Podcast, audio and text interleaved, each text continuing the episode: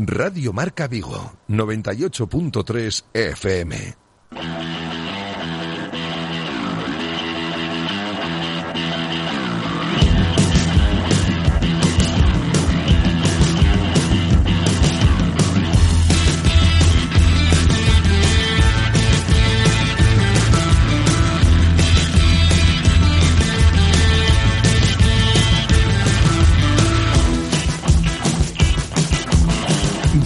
Marca Vigo.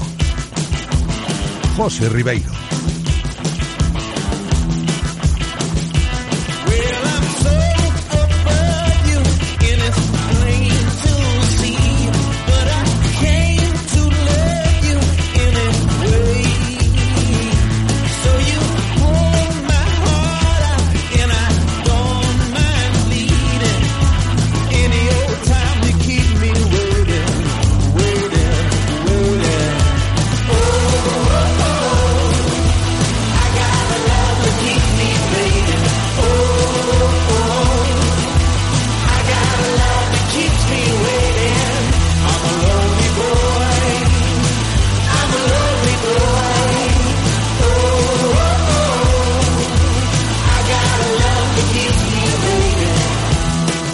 Saludos, ¿qué tal? Bienvenidos un día más a Directo Marca Vigo, bienvenidos al programa que os acerca toda la actualidad del Celta y del deporte de Vigo y comarca, que si alguien nos pregunta algo de lo que pasa en el Celta o de lo que sucede en el deporte vigués, podéis responder con criterio que lo sabéis porque escucháis Directo Marca Vigo. Hasta las 3 en punto de la tarde, aquí estaremos haciéndoos compañía desde el estudio del número 3 de López de Neira y sonando ya en el 98.3 FM en la aplicación de Radio Marca Vigo y en el enlace directo de la página web de Radio Marca Vigo. En cuanto al tiempo hoy aquí en la ciudad olívica, cielo parcialmente despejado ahora, alta probabilidad de lluvia, eso sí, cuando vaya avanzando la tarde hacia la noche y temperaturas que se irán moviendo entre los 19 grados de máxima y los 15 de mínima. Y en cuanto a los contenidos del programa de hoy, os cuento. Vamos a empezar hablando del Celta, una actualidad del Celta que pasa principalmente por lo que sucedió ayer por la tarde en la sede a Fundación en Policarpo Sanz. Ayer se presentó el informe Plus de Iago Aspas, que se va a estrenar mañana jueves a las 10 de la noche en Vamos de Movistar Plus. Fue un evento ayer que sirvió aparte de para la presentación de esta pieza audiovisual, más que recomendable si eres celtista, para poner en valor la figura de Yago Aspas en este club.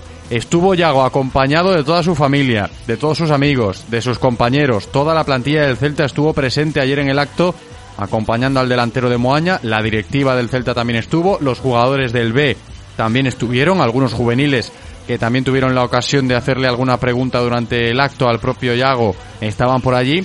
Los medios de comunicación que cubrimos al Celta también estuvimos. Y la gran ausencia fue la de Eduardo Coudet no estuvo el Chacho. Sí estaba su segundo Ariel Brogi y algún miembro más del cuerpo técnico, pero Coudet fue el gran ausente en la tarde de ayer en esa presentación del informe Plus titulado Iago Aspas, Corazón Celeste. Luego vamos a rescatar declaraciones ¿eh? de Iago y también del presidente del Celta, Carlos Mourinho, que ayer tuvo que coincidir con Denis Suárez y viceversa. Durante las dos horas y media aproximadamente que duró el evento, encuentro frío entre el futbolista de Salceda y el presidente del Celta, como era de esperar, que ni siquiera cruzaron las miradas, no se hablan, era lógico esto, pero ahí estaba uno de los focos. Oye, pues Denis coincidía con el Presi en un acto público, hacía tiempo que no se veía esa imagen, pero ayer por Yago Aspas pues estuvieron los dos, tanto el presidente como Denis Suárez. Que tanto se habla de Denis esta semana, ¿no? Sobre todo después del último partido y de las declaraciones de Yago Aspas cuando terminó el encuentro del pasado lunes contra el Getafe, ¿no? Que echaba en falta algún jugador que ofrezca algo de calidad en la zona de tres cuartos, vino a decir Yago el otro día y claro, mucha gente ya pensaba en Denis Suárez. Vamos a hablar del Celta hoy con Jesús López y con Borja Refojos. Con ellos estaremos en la tertulia de Directo Marca Vigo este miércoles 26 de octubre. Y cuando terminemos con todo lo que tiene que ver con el Celta, os cuento qué más asuntos vamos a abordar en el programa de hoy.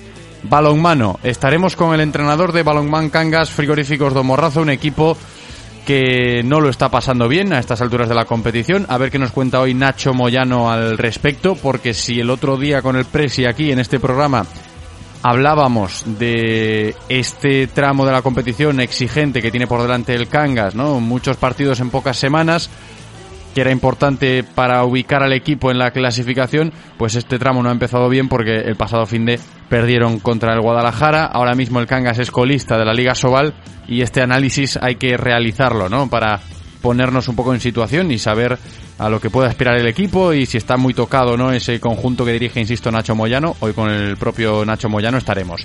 También se pasará por aquí el presidente del Atlántico Hockey Club. Hablaremos de hockey en el directo Marca Vigo de hoy con Gaiz Cagaray.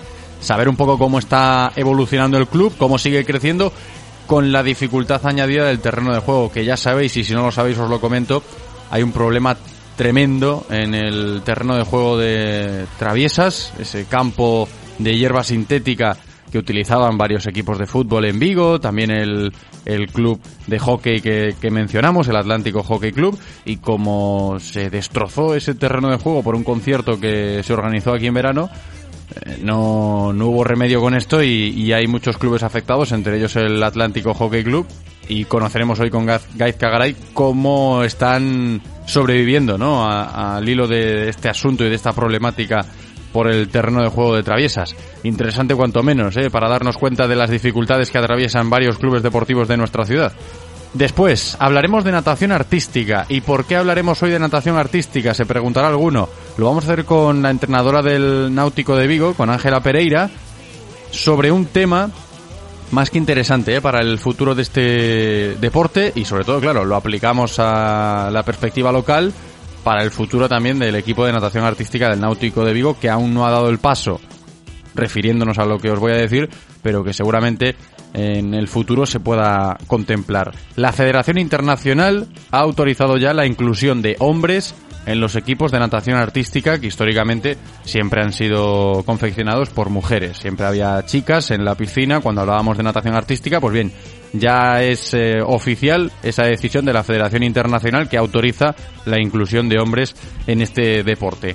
En el equipo del Náutico de Vigo no tenemos aún ningún chico y por eso vamos a hablar hoy con Ángela Pereira a ver cómo se interpreta esta noticia, ¿no? Esta decisión de la Federación Internacional y cómo puede evolucionar también el club de natación artística en el náutico, ¿no? Al respecto de esto. Y para cerrar el programa, recta final, la última media hora aproximadamente, pues se la vamos a dedicar al atletismo, como todos los miércoles. Ya sabéis que los miércoles aquí nos ponemos las zapatillas de correr para estar al tanto de todo lo que sucede en el atletismo vigués, en el atletismo gallego, toda la agenda de Carlos Adán pues nos la ofrece aquí cada semana. ¿eh? Con Carlos estaremos en esa sección de atletismo encarando la recta final de este programa y me ha dicho que bueno tendremos protagonistas como siempre. Balance de lo que fue la carrera de Diego contra el cáncer seguro que haremos.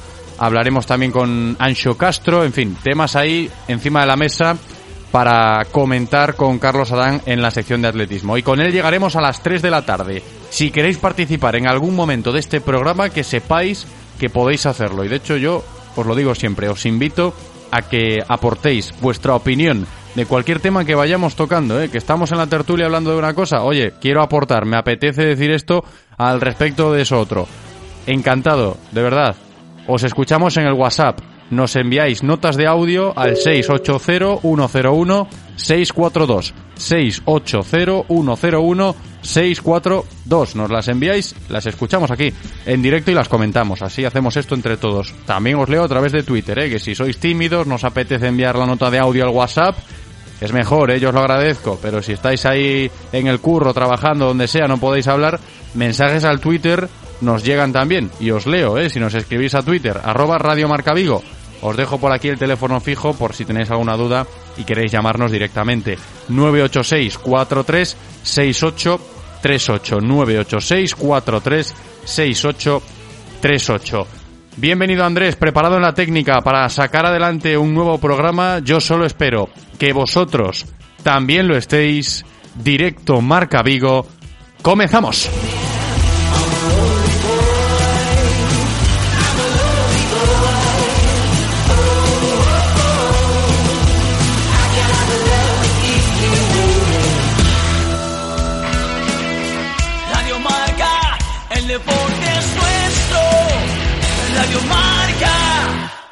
A Xunta de Galicia ten en marcha a súa campaña de vacinación contra a gripe ata o 31 de decembro.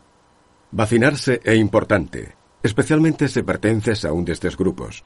Se es maior de 60 anos, se tes patoloxías de risco ou convives con persoas que as teñan, se estás embarazada ou se traballas como persoal sanitario ou sociosanitario. Este ano, ademais, Galicia é pioneira en España administrando a vacina aos menores de 5 anos como recomenda a Asociación Española de Pediatría. Vacínate da gripe. Pide cita na aplicación Sergas Móvil ou no teu centro de saúde. Infórmate en gripe.sergas.gal. É unha mensaxe da Xunta de Galicia. Si pensamos en automóviles, hay fechas que marcan un antes y un después. 1909. Nace Audi. 1916 nace BMW. 1926 nace Mercedes-Benz. 1982 nace Auto Rosas. Llegamos con la intención de ofrecerte la mejor experiencia automovilística con una amplia selección de marcas premium para que vivas y sientas la conducción. Auto Rosas. Ahora más que nunca seguimos apoyando el deporte vigués. Auto Rosas. Disfruta conduciendo. Ahí está, se lleva el punto espectacular Carlos Alcaraz, como espectacular es el nuevo BMW X1. Ven a descubrirlo a Celta Motor, tu concesionario oficial BMW en Vigo, Caldas, Pontevedra y Lalín. Soy Carlos Alcaraz y BMW me acompaña en todos mis viajes. Descubre tu BMW en tu concesionario. ¿Quieres dar tu opinión en Radio Marca Vigo? Envía tus notas de audio a nuestro WhatsApp 680-101-642. Participa con nosotros.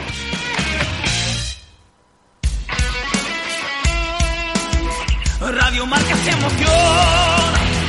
Radio Marca.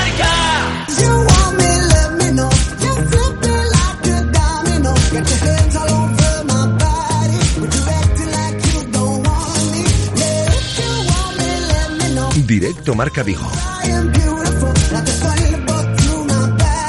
José Ribeiro. natural.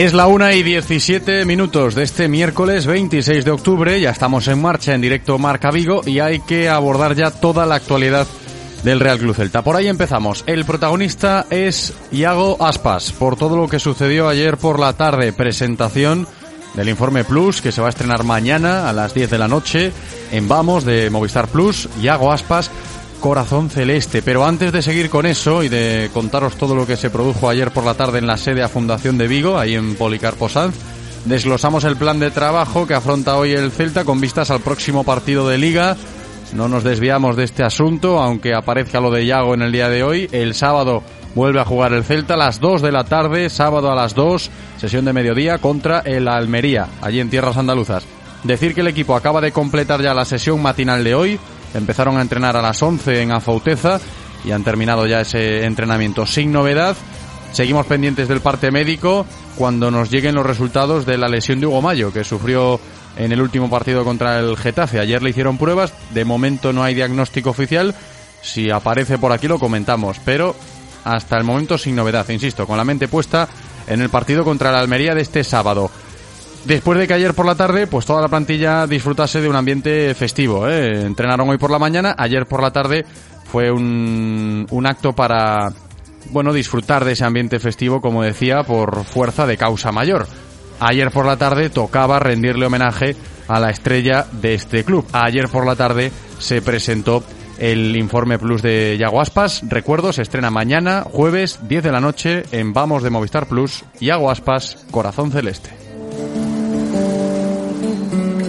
Segunda federación, en primera, en tercera, en segunda, en primera. Hay muchos jugadores que han salido de, de la cantera y que han jugado como yo en la playa.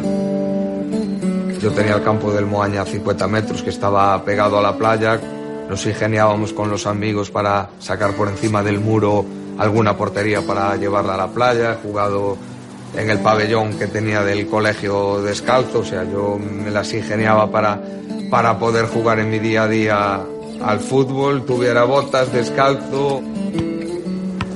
Un balón para la arena, si no llevaba balón con un vecino cualquiera, en el campo de fútbol que le echaba un balón por encima, él, se lo cogíamos prestado, como decía él, y hacían, organizaban torneos los fines de semana de, de fútbol 7, empezamos como todos ahí, en el fútbol 7, el equipo del barrio con los compañeros.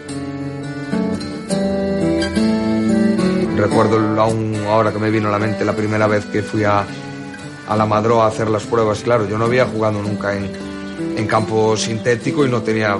Yo tenía unas botas de, de, suela lisa, de jugar en pabellón o jugar en campos de tierra. Y aún recuerdo con mis padres el esfuerzo que tuvieron para, que hacer para poder comprarme mis primeras botas para ir a jugar al Celta de, de tacos, como decía yo, y aún recuerdo lo que le valieron aquel día, 3.500 pesetas.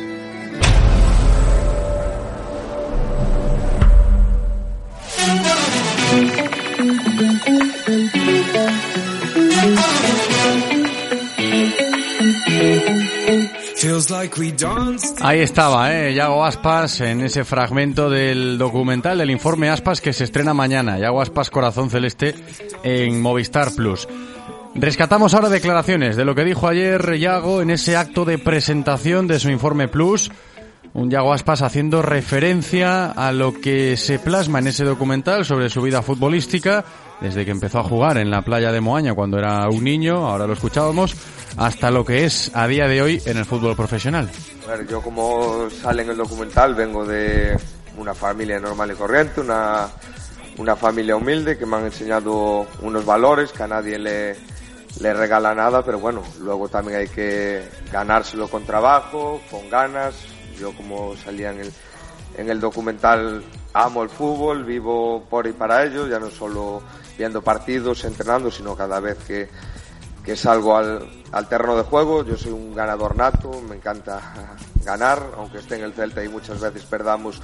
Cuando gano lo disfruto muchísimo como, como el que más y bueno, también agradecer, como dices tú, el trato que tenemos en Amadroa. Yo tengo una puteza y tuve en Amadroa durante todos mis años de infancia. Ha sido increíble, ya no solo del personal que trabaja, sino de entrenadores. Recuerdo ir en el barco a entrenar, que me cogiera el entrenador para poder estar en el entrenamiento, bajarme el autobús y llegar a las diez y media de la noche a mi casa teniendo que ir al colegio. Pero bueno, si te gusta y lo amas, esto es el fútbol.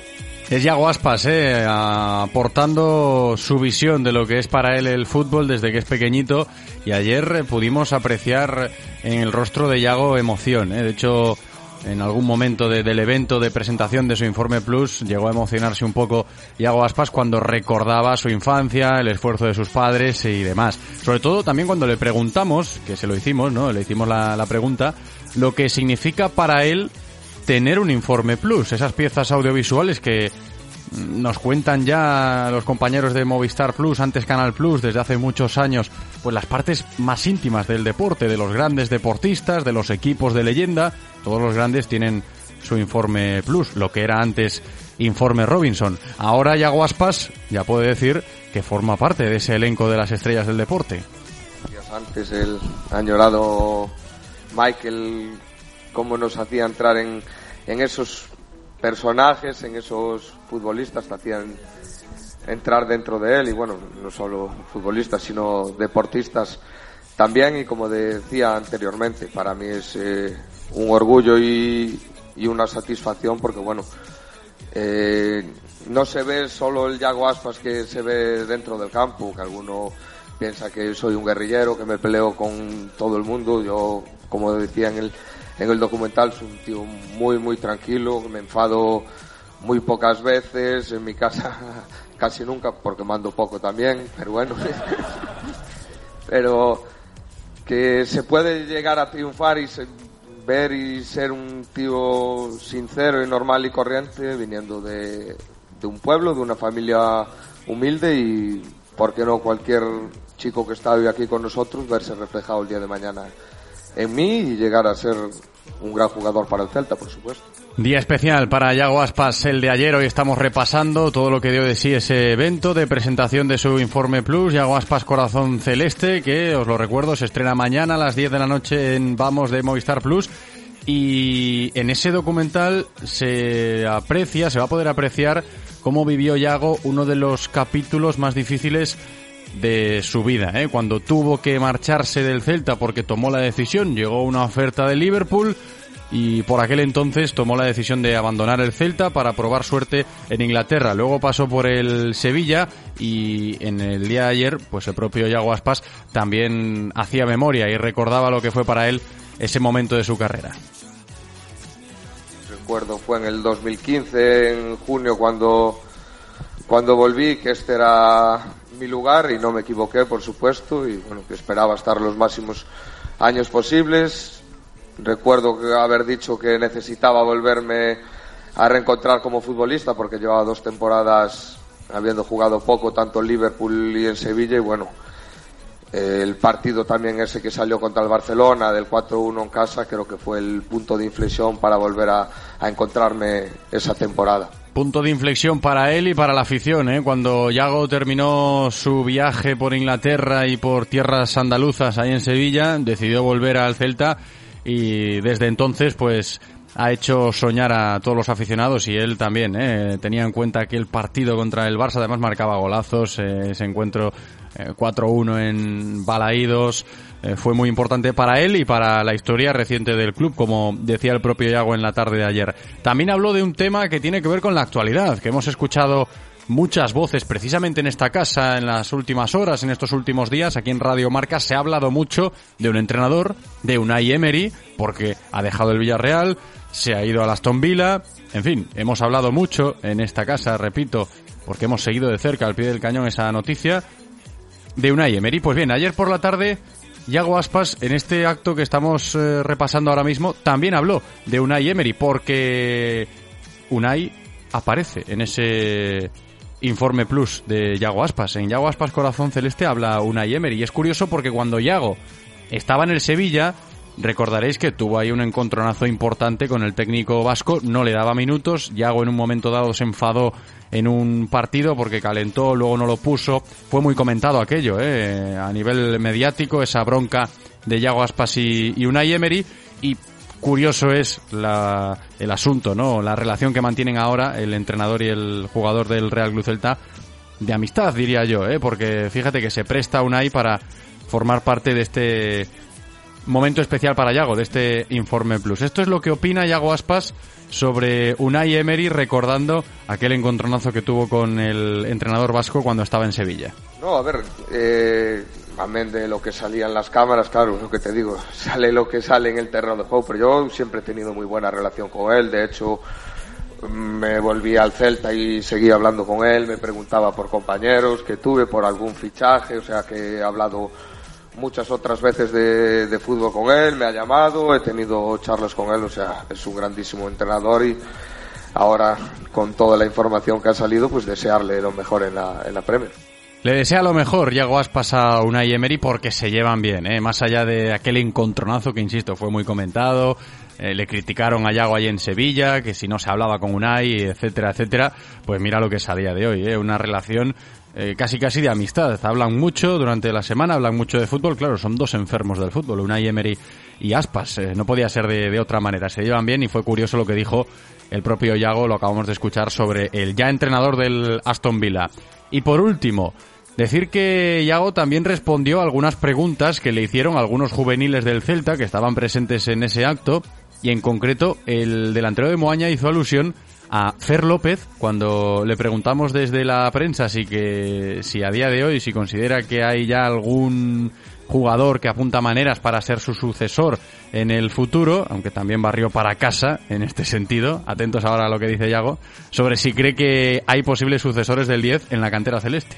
Sí, por supuesto, uno me acaba de hacer eh, una pregunta anteriormente, ya tiene venido a entrenar algunas veces con nosotros, Sagi, como le llamábamos, Nolito, que le puso un apodo y, y ya le quedó, es un, un, gran futbolista y bueno, esperemos que, que dentro de poco pueda estar con nosotros en la primera plantilla, mente que ya ha venido a entrenar eh, varias veces. Y bueno, echando un capote, tengo un primo en el filial también que es muy bueno.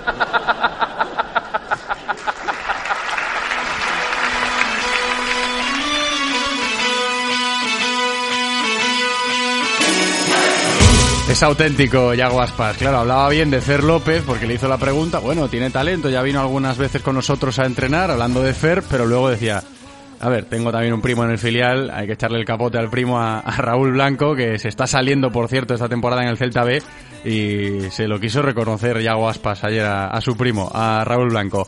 También habló en ese acto de presentación del informe Plus de Yago, ayer por la tarde, el presidente del Celta. Pudimos escuchar a Carlos Mourinho, un Mourinho que interviene también en el documental que se estrena mañana y que ayer quiso poner en valor todo lo que se ha hecho en el Celta desde que él tomó las riendas del, del club. Al hilo de los inicios, sobre todo de Yago Aspas en el primer equipo del Celta, aparecía la figura de Carlos Mourinho como ese presidente que tenía que salvar al Celta de la grave crisis económica que estaba atravesando. Momentos muy difíciles, pero teníamos una idea muy clara y nuestra idea la hemos conseguido sacar adelante. Primero necesitábamos una reorganización total del club, después un saneamiento de cuentas, posteriormente una estabilidad deportiva y después ya crear patrimonio para el club. Esas fueron las etapas que las fuimos cumpliendo permanentemente y creo que hoy tenemos un club muy saneado, con unos proyectos de futuro tremendamente interesantes y bueno, dentro de nuestras posibilidades. Son 11 años ya continuados en la primera división, que es un éxito total y rotundo, porque siempre habíamos dicho que preferíamos 10 años en primera que uno en UEFA y lo vamos cumpliendo. Ojalá podamos seguir por esta línea muchos años más.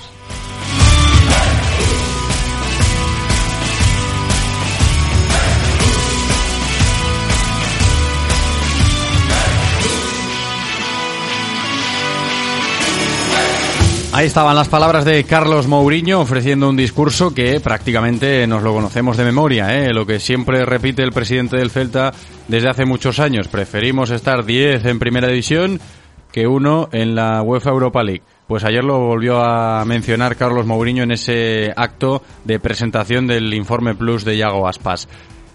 Tenemos que seguir hablando del Celta, de esto, de Yago, del evento de ayer, de lo que significa para Yago Aspas tener un informe plus y también del resto de la actualidad deportiva, ¿eh? cómo estará el equipo, la ausencia de Eduardo Coudet en el evento de ayer, puede ser significativo también a la hora de opinar. Oye, pues a mí me hubiese gustado que estuviera el Chacho. Desconocemos, hay que decirlo, hay que apuntarlo ya, que vaya por delante esto. Desconocemos por qué no acudió Coudet al acto de ayer. Sí, os lo vuelvo a decir, estaba Ariel Brogui, su segundo, algún integrante del cuerpo técnico también apareció por allí, pero en concreto el Chacho no estaba. En fin, vamos a hablar de, del Celta, de estos temas de actualidad, ya con más voces, análisis, opiniones, enseguida la tertulia, hoy con Jesús López y Borja Refojos.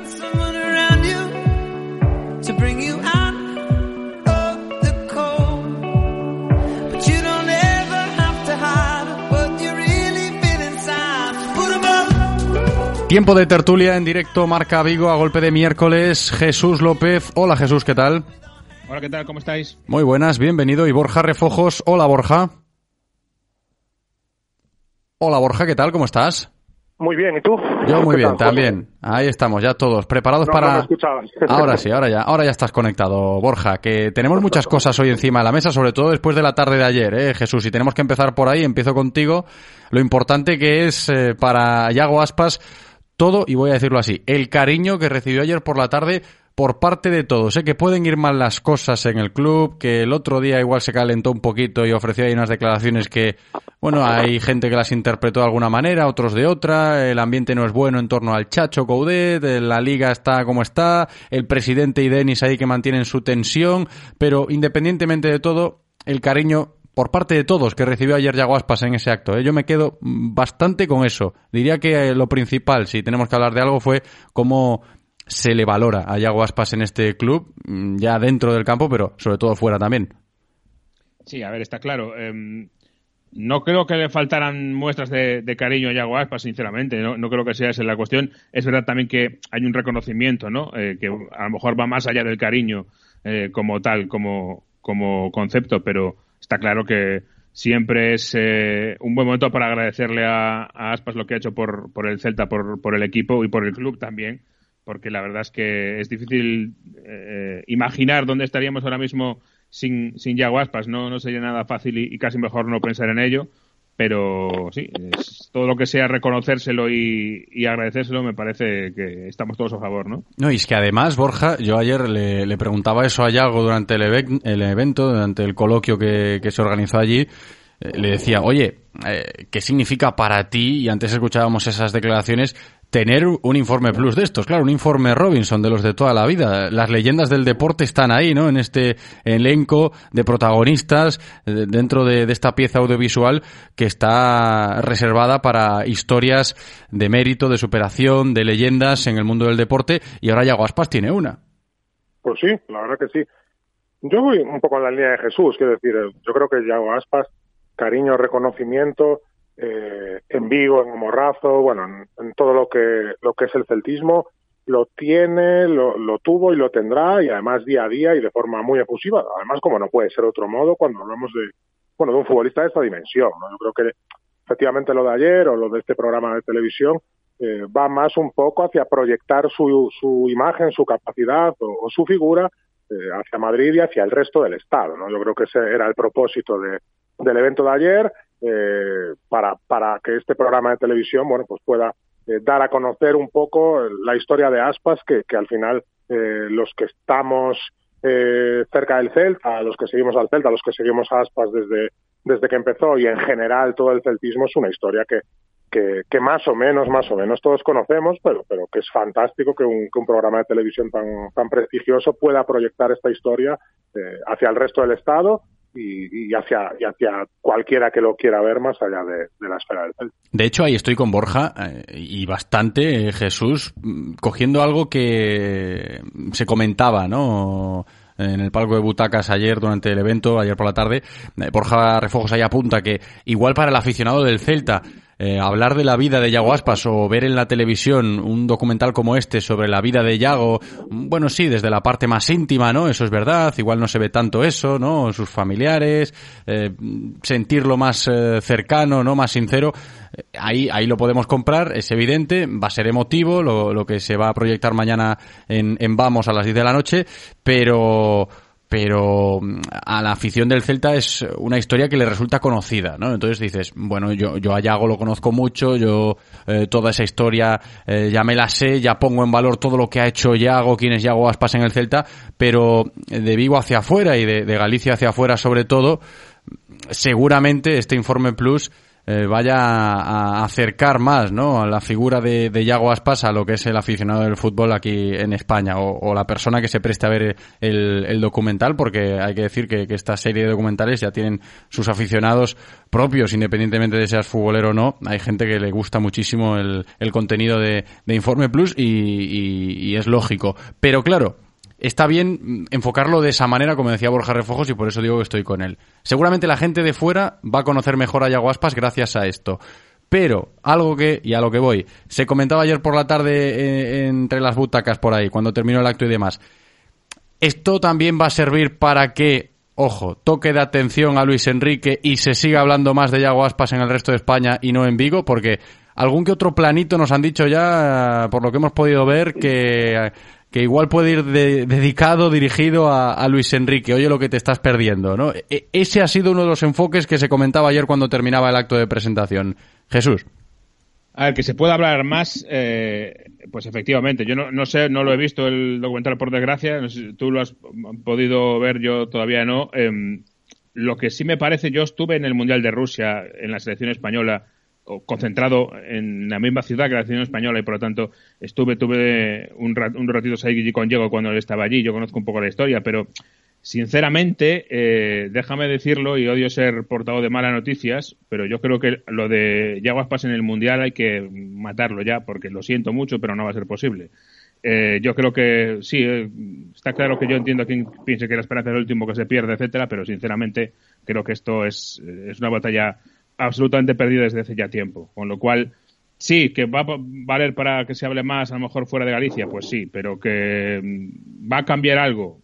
lamentablemente no va a ser así. Yo creo que cuanto antes, por lo menos nosotros de fuera, eh, luego ya cada uno dentro que, lo maneje como vea mejor, pero desde fuera mm, no va a ser así. No va a ir ya Guaspas al Mundial, ya os lo puedo adelantar, o sea que eh, por desgracia va a ser así y no, no sé si tiene mucho sentido seguir mareando la perdiz. Sí, la realidad, la realidad nos invita a pensar en esto, en esto que dice Jesús. Sí, sí, eh, está claro. Te, te, ha, te ha dilapidado toda la esperanza que podías tener, eh, Borja. Que también hay que decirlo, bueno, dentro del entorno de Yago, más o menos eh, eh, se piensa eso también, ¿no? Pero eh, yo creo que y por eso lo decía ayer la gente que estaba no presente. Y oye pues seguramente ahora lejos de Vigo eh, gracias a esta repercusión y oye quien vea el documental eh, puede mm, darse cuenta de la magnitud de jugador que es Yago Aspas y de la falta que le hace a la selección española aunque como dice Jesús eh, sea ya prácticamente un caso perdido.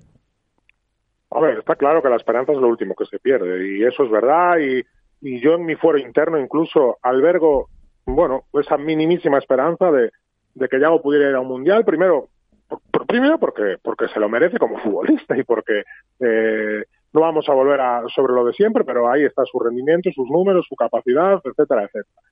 Segundo, por, por el aprecio que le, que le podamos tener, mayor o menor, eh, pero, pero cualquiera que siga al Celta le tiene que tener un aprecio y sabemos lo que él ama el fútbol y sabemos eh, lo que representa una Copa del Mundo para cualquier persona que ama el fútbol. Él tuvo la suerte de jugar la de Rusia, eh, pero claro, también se, se, tuvo que ir con ese mal sabor de boca de, ese penalti. Bueno, eh, a partir de aquí los hechos son, son demoledores y nosotros podemos tener las esperanzas que, que queramos o, que, o, que, o que nos salgan, pero también nuestra nuestra labor como profesionales es analizar lo que lo que la realidad nos ofrece y lo que la realidad nos ofrece eh, lo acaba de decir Jesús es, es demoledor no entonces eh, bueno no quiero decir que sea imposible pero sí prácticamente imposible que Yaguaspas vaya al mundial.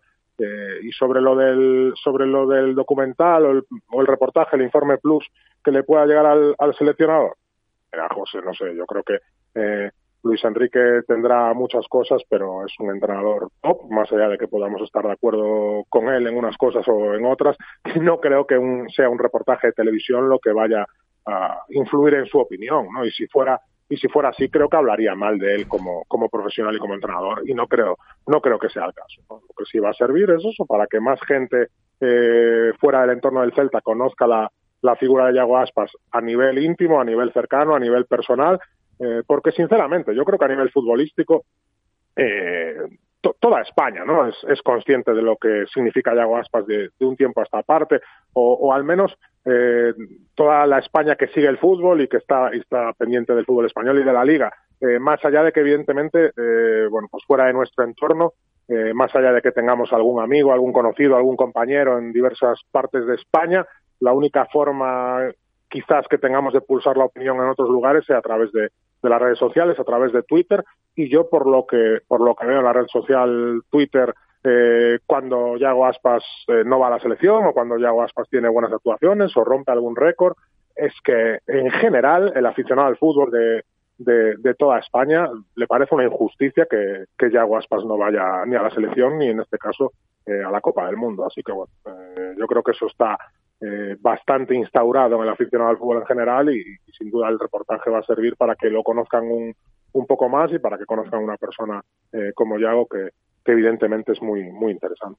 Y otro tema que se tocó ayer en esa presentación del informe Plus de Yago Aspas también tiene que ver, quieras que no, con la actualidad del Celta a día de hoy, porque el presidente Carlos Mourinho ofreció declaraciones, antes rescatábamos algunas de, del presidente de Mourinho y, y, aprovechó la ocasión para sacar pecho ¿no? y presumir, que se me entienda el concepto, de tener en el Celta a una persona como Yago Aspas y lo llevó al terreno de la, de la cantera, ¿no? Oye, seguir defendiendo que somos un club de cantera, etcétera, etcétera, rostro serio de Denis Suárez en las butacas, ya os lo apunto, ¿no? Cuando estaba hablando de esto eh, Carlos Mourinho, pero sí que se habló bastante, ¿no? De, de lo importante que es tener a un Yago Aspas en el Real Club Celta. Y luego, claro, lo enlazas con el presente y, aparecían algunas cuestiones de, oye, ¿creéis que puede haber un sucesor, no? Tal y como se está trabajando hoy, la gente que está apareciendo desde abajo, desde Amadroa, por Afoutez, algunos que suben ya con el primer equipo a entrenar.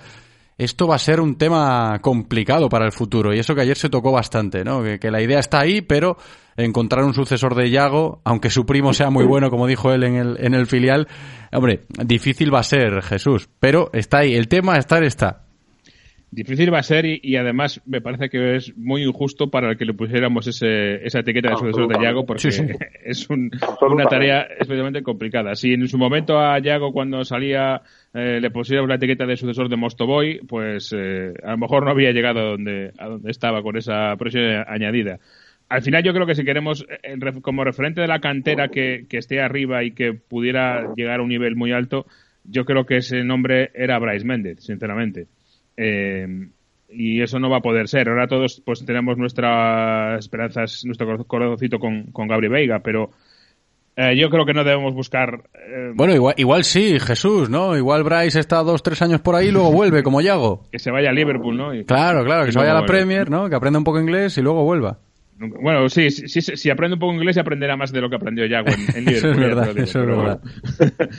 en cualquier caso, eh, no sé lo que iba a decir, que, que no debemos buscar, yo creo, un, eh, un sustituto de, de, Yago Aspas. Debemos seguir buscando gente nueva de la cantera, por supuesto, pero no, no va a haber otro Yago Aspas. Eh, es muy complicado. Se dan una serie de circunstancias muy difíciles, pero no significa que no pueda haber otro grande jugador desde la cantera y, y, por ahí tiene que ir los tiros, ¿no? Eh, seguir, eh, seguir cultivando buen eh, talento desde la cantera y yo creo que nos falta a nivel de club retenerlo. Eh, y yo creo que a lo mejor aquí por aquí viene la historia, más que, crearlo, porque el otro día, y ha habido mucho dicho sobre esto, delanteros en la selección española, o delanteros, mejor dicho, españoles más goleadores, Yago Aspas, Bryce Méndez, eh, Borja Iglesias, José Lu, todos ellos que pasaron por aquí, pero solo Yago Aspas está aquí y después de haberse ido y haber vuelto porque eh, tuvo mala suerte él y buena suerte el Celta eh, en esa estadía fuera, pero a lo mejor lo que más tenemos que preocuparnos, por supuesto, es seguir eh, cultivando talento desde luego y tratar de darle salida razonablemente y es un equilibrio muy difícil de encontrar. El resultado inmediato con el darle oportunidades a los jóvenes es una cuestión siempre complicada, pero más allá de eso, a lo mejor lo que debe plantearse el Celta que tiene que mejorar es para qué saco el talento. Si es para venderlo y sacarle 20 millones o si es para que sea un Yago Aspas, un Hugo Mayo y, esté en el, en el Celta. Para mí esa es la gran pregunta también, ¿eh? Sin duda, ¿no? Eso es algo que hay que valorar. Ya se lo, ya se lo planteamos a, algunos tertulianos el otro día, porque el dato que acaba de rescatar ahora Jesús eh, sí que fue muy significativo cuando aparecía, lo de los goleadores nacionales a día de hoy, que pasaron todos por las categorías inferiores del Celta, eh, cuanto menos a tener en cuenta. Y luego lo que apuntabas tú antes por debajo ahora, mientras hablaba Jesús, Borja, ojo con eso, ¿no? De, de ponerle el cartel de sucesor de Yaguaspas alguna joven promesa de la cantera, que puede pesar eso muchísimo. ¿Cómo no va a pesar? Es que fíjate de lo que estamos hablando. Quiero decir, la, tener referentes eh, para la gente que empieza es muy importante. Es fundamental, tener, tener una referencia eh, que te pueda mm, permitir tener más convicción en, el camino que vas a seguir. A partir de ahí, colgar San Benitos de herederos, de sucesores o del nuevo Yago Aspas o el nuevo, añade el nombre que, quieras, eh, bueno, solo, solo va a ser, solo va a ser perjudicial para los, para los chicos, ¿no? Porque al final eh, es algo que, como bien dijo Jesús, no va a suceder, porque un futbolista así eh, es muy difícil. Eh, nace una vez cada cierto tiempo y es muy difícil que vuelva a producirse o a darse la situación de que de que bueno, pues, eh, nace en Moaña, sea canterano del Celta y todos los condicionantes que, que ya conocemos. ¿no? Pero eso no quiere decir que tener una referencia así, o, o, la de Hugo Mayo, o incluso la de Bryce Méndez, aunque no esté en el club. ¿no? Al final, también hay que decir que, que, que, claro, ahora viendo la posteriori, a todos se nos antojan pocos, ¿no? Esos 15 millones de euros. Eh, como es obvio, porque es un futbolista diferencial y, un grandísimo futbolista y claro, a todos ahora, a toro pasado, a todos nos parece poco. Quizá también nos lo parecía en el momento del traspaso, hay que decirlo, ¿no? Pero, pero esas cosas eh, en el fútbol y en la vida nunca sabes, ¿no? Eh, ¿Qué va a pasar después de que tomes la decisión? En cualquier caso, es un futbolista eh, de la cantera que le ha dado mucho al, Celta cuando está en el club y que ha dejado un dinero en las arcas por su traspaso, insisto, sea mucho poco, eh, a todos nos parece poco, pero, pero, pero en cualquier caso eh, le ha dado beneficios al Celta. ¿no? Entonces, eh, son referencias que los chicos de la cantera eh, tienen que tener, también referencias, ¿por qué no? Como Kevin Vázquez, ¿no? Me parece, Kevin Vázquez me parece eh, un referente absoluto para, para un canterano del Celta. ¿no? El ejemplo de que con trabajo, con constancia, con tesón, eh, echando muchos años en el Celta B, eh, siendo un profesional intachable en el día a día, en los entrenamientos, fuera del campo, aportando en el vestuario, cuando le toca salir a jugar, eh, cumpliendo con, lo que le piden. Eh, bueno, eso, yo creo que es un referente más accesible eh, para, para un chico que empieza de, de, lo que puede ser un fuera de serie como, como es Yago Aspas. ¿no? Entonces, eh, evidentemente, eh, como dijo Jesús, hay que seguir trabajando para seguir sacando jugadores, acaba de salir Gabri, vienen jugadores de verdad que muy buenos por detrás, eh, eh, hay que tener paciencia con ellos, con los chicos que están ahora cedidos, con José y con Sergio. Eh, bueno, el futuro es esperanzador y, el propio Yago señaló ayer a Fer López, para nuestros oyentes que, no lo conozcan, un jugador realmente interesante para, el futuro del Celta, un centrocampista además que es de un corte diferente al, a, a, si estamos pensando en Hugo Sotelo, por ejemplo, estos jugadores tocones, es un jugador alto, con, mucha zancada, con mucha capacidad de llegar desde atrás, eh, desde segunda línea al área y de hacer goles, un, jugador con un, con un físico evidentemente un físico de un niño ¿no? de 17 años que se tiene que desarrollar, pero una altura, una envergadura y una potencia que, bueno, que lo convierten en un, en un centrocampista moderno y, y si Yago Aspas, que tiene un ojo clínico para, para elegir futbolistas, eh, lo ha señalado, eh, es por algo y además yo estoy absolutamente de acuerdo con él porque me parece un jugador realmente interesante para tener en cuenta de aquí a dos, tres, cuatro años, los que sean, porque uh -huh. como siempre digo, José, cada chico, cada niño, cada persona eh, tiene su tiempo de maduración y, y, la obligación del resto es respetársela y ayudarse y ayudarle a que a que se cumpla no lo antes posible, que también si es si, si, si puede ser, sino lo mejor posible, que será lo mejor tanto para el jugador como para el club. Claro, es que lo que dice Borja, oye, también fue uno de los momentos especiales de la tarde de ayer, uno de los eh, momentos más comentados, cuando eh, juvenil del Celta, Fer López le hace una pregunta a Yago y luego eh, más adelante, desde la prensa, le cae la pregunta, oye, ¿crees que tendrá sucesor ya? Que alguno que hayas eh, ojeado en, en, la madroa que, que, te llame la atención. Y hacía alusión el propio Yago Aspas, ¿no? Si eres Fer López, que te diga eso Yago en un acto público de tanta magnitud, pues es algo a tener en cuenta, ¿no? Oye, ¿en quién se fija Yago? Pues en este chico. Luego también le echa el capote al primo, claro, a Raúl Blanco, como no podía ser de, otra manera. Pero interesante lo que apuntaba ahí Borja, ¿eh, Jesús? Claro, desde luego que sí. Eh, es, eh, este no es un sabanito para mí lo de lo de Fer, es eh, una una admiración que tiene Yago por él, que es alguien en el que se fija y desde luego que es, muy importante para él y seguro que esta mañana cuando sea su próximo entrenamiento irá a comerse el césped seguro, vamos, después de ese, de ese chute de energía.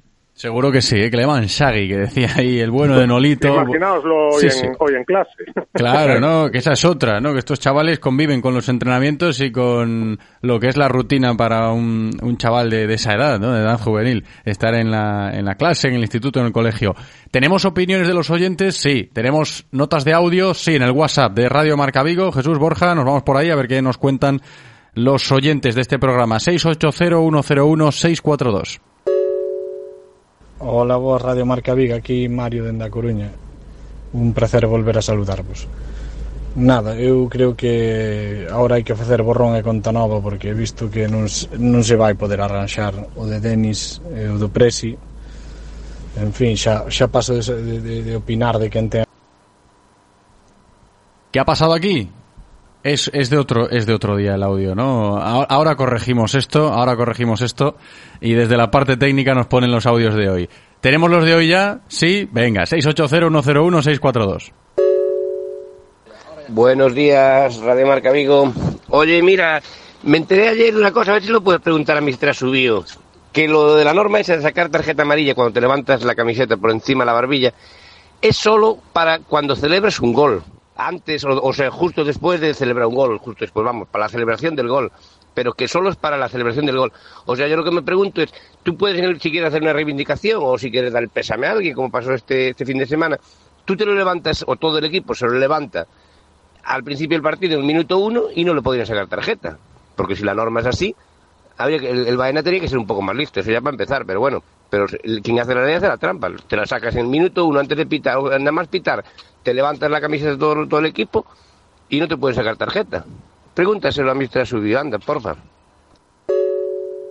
Cuando uno es entrenador o seleccionador, lo, lo mejor que puede hacer es llevarse a un tío que sude la camiseta, que le haga ilusión vestir esa camiseta y que encima que te pueda resolver un partido. Y eso es de Aspas, pero cuando está Raúl de Tomás fuera de combate, Gerard Moreno fuera de combate, patatín patatán y no lo lleva, eso ya es extradeportivo. Sintiéndolo mucho, posibilidades de ir al Mundial de Yago Aspas, cero. Pues ahí están un par de opiniones ¿eh? de oyentes que se animan a participar en la tertulia de hoy. Lo del primer oyente que quería hablar con Mister Asubio, se lo trasladamos, ¿eh? por supuestísimo, el, el tema. ¿eh? Y cuando aparezca por aquí de nuevo Mister Asubio, pues seguramente nos lo va a explicar. El otro oyente que, eh, como Jesús López, pues no confía nada en, en lo de Yago Aspas y la selección española por el tema de Luis Enrique. Un último tema para abordar después de, de haber escuchado ahora a nuestros oyentes. Digo último tema de lo de ayer, ¿eh? de la presentación de Informe Plus de Yago Aspas. No estuvo el Chacho. ¿A vosotros os parece significativo? Porque hubo gente en las redes sociales que se preocupó por eso. Oye, ¿por qué no está Coudet? Desconocemos el por qué. Yo matizaba antes por seguir contextualizando y no, no echarle ahí más leña al fuego, porque sabemos que Coudet empieza a estar un poquito cuestionado por la afición. A parte de su cuerpo técnico sí que envió, por decirlo así, ¿no? Ariel Brogui estuvo, algún integrante más de ese cuerpo técnico estaba presente ayer en lo de Yago Aspas, pero el Chacho no estaba. ¿A vosotros os preocupa esto que no estuviese ayer Coudet o no? Jesús. Jesús se nos escapó. Pues voy con Borja. ¿Te preocupa o no? Bueno, Bor? José, pues sí, sí, eh, sustituyo a Jesús en la medida de lo posible. A ver, la clave la diste en el enunciado de la pregunta. Desconocemos el porqué, José. Entonces yo creo que eh, sería demasiado atrevido opinar de algo que desconocemos por completo. Sí que sabemos que, y, lo hemos oído alguna vez, que Coudet en alguna entrevista, en alguna declaración ha dicho que él no, no sale mucho, que le gusta ir al supermercado y en el supermercado es donde pulsa la opinión de, los aficionados, etcétera, etcétera, pero que, que no le gusta salir, que, que le gusta estar en casa viendo fútbol. Eh, no sé si su ausencia va por ahí, si va por algún algún tema personal. Es que no lo sabemos, José. Entonces, eh, opinar es atrevido. Lo que sí quiero decir, es, respondiendo a tu pregunta, es que me preocupa entre cero y nada. Que, Coudet no haya ido a un, al evento. eh, en primer lugar, estoy seguro que el propio Aspas y todos los implicados eh, lo sabrían de antemano y, sus motivos tendría si los quiere explicar bien y si no también. ¿no? A partir de ahí, pues eh, lo que le pedimos a un entrenador de fútbol eh, no es que vaya a premieres de, de reportajes o de estrenos de reportajes de televisión, sino que intente sacar el mayor rendimiento posible a, a su equipo de fútbol y, y eso es lo que le pediremos. ¿no? Y por mi parte no, no hay mucho más que decir. Se la trasladó a Jesús, ahora que ya lo tenemos de vuelta. Eh, Jesús, ¿a ti te preocupó algo no ver al Chacho Coudet ayer en, en ese homenaje a Yago Aspas? La, la verdad es que no. Eh, a ver, eh, es como dice Borja, yo entiendo por lo que se, se sabe de, de Coudet que no es muy dado a este tipo de, historias, de fiestas, ¿no? De, em, eh, de actos eh, sociales, por decirlo así. Con lo cual, por ahí yo no creo que haya tampoco mayor problema. Es verdad que estamos en un momento en el que todo lo que hace y dice se mide eh, al milímetro o, o más, todo lo que hace, sobre todo todo lo que dice eh, el Chacho Coudet, pero bueno, yo no creo que haya que ver mucho más allí, la verdad, no, no me preocupa. Vale, y ahora recogemos esto y para encarar la recta final de la tertulia, seguimos hablando de Coudet, pero pensando en lo que tiene por delante ahora después de lo de otro día contra el Getafe. Partido el sábado contra el Almería. Y ese pequeño run run que se ha generado, de hecho en el postpartido del otro día alguno apuntaba a eso de gracias a Idu, pues el fuego se ha se ha extinguido un poquito, ¿no? Hemos eh, apagado un conato de incendio ahí gracias al empate de Josef Aidú porque una derrota contra el Getafe sí que sería bastante bastante dura, ¿no? Para el cuerpo técnico y para el propio Chacho. Otra prueba más que importante la que va a tener Coudet y el Celta el sábado en Almería, Borja. Sí, a Edu y al propio Aspas, ¿no? Que, que le pone un Sí, caramelo. sí, que- le, le puso un centro casi, espectacular. Bueno, esto es el ejemplo de, de lo que hablamos muchas veces, de cómo los resultados influyen en la opinión general. Eh, ese gol eh, o ese remate o ese centro de aspas eh, pueden cambiar una opinión general sobre el desempeño del, del equipo en el partido. A mi juicio, no. Entonces, eh, tal como analizo el partido yo, o como vengo analizando la temporada del Celta yo, ah, bueno, eh, creo que el equipo está en un momento de, bloqueo, de anquilosamiento, de, de parálisis, como lo queramos llamar, en, en su evolución como equipo. Ah, y Eduardo Coudet, su cuerpo técnico y los futbolistas, entre todos, necesitan dar con esa tecla o encontrar esa forma de destrabar este momento para que el equipo siga evolucionando. Yo siempre digo que me parece fundamental e importantísimo que un entrenador tenga una idea de juego, tenga un, una forma uh, ideal o de entender este juego y quiera ir con ella, eh, no sé si hasta el final, pero quiera ir con ella por, por su camino. Eh, Eduardo Coudet lo tiene, pero a partir de ahí el fútbol y también la vida no, no, son cosas estáticas, están siempre en movimiento, siempre se está evolucionando y, y, a partir de, ese, de esa idea de juego que él tiene, de apretar alto, de robar en campo rival, de ser protagonista con, con la pelota, de ser intensos, a partir de ese modelo de juego hay muchísimas formas de, muchísimas interpretaciones posibles, distintas modalidades, eh, perdón, distintas movilidades, distintos dibujos, en el terreno de juego, distribuciones, eh, elecciones de futbolistas, y ese es el trabajo de Eduardo Codet y de su cuerpo técnico eh, para con este equipo y para con el club. ¿no? Entonces, eh, yo creo que ahora mismo, el, insisto, el equipo está en un momento eh, de bloqueo, los rivales le han cogido mucho la, la aguja de marear, porque bueno, al final eh, está repitiendo insistiendo en las dos, tres eh, movilidades, eh, abusar de, del juego por dentro, eh, que sean los laterales los que den amplitud.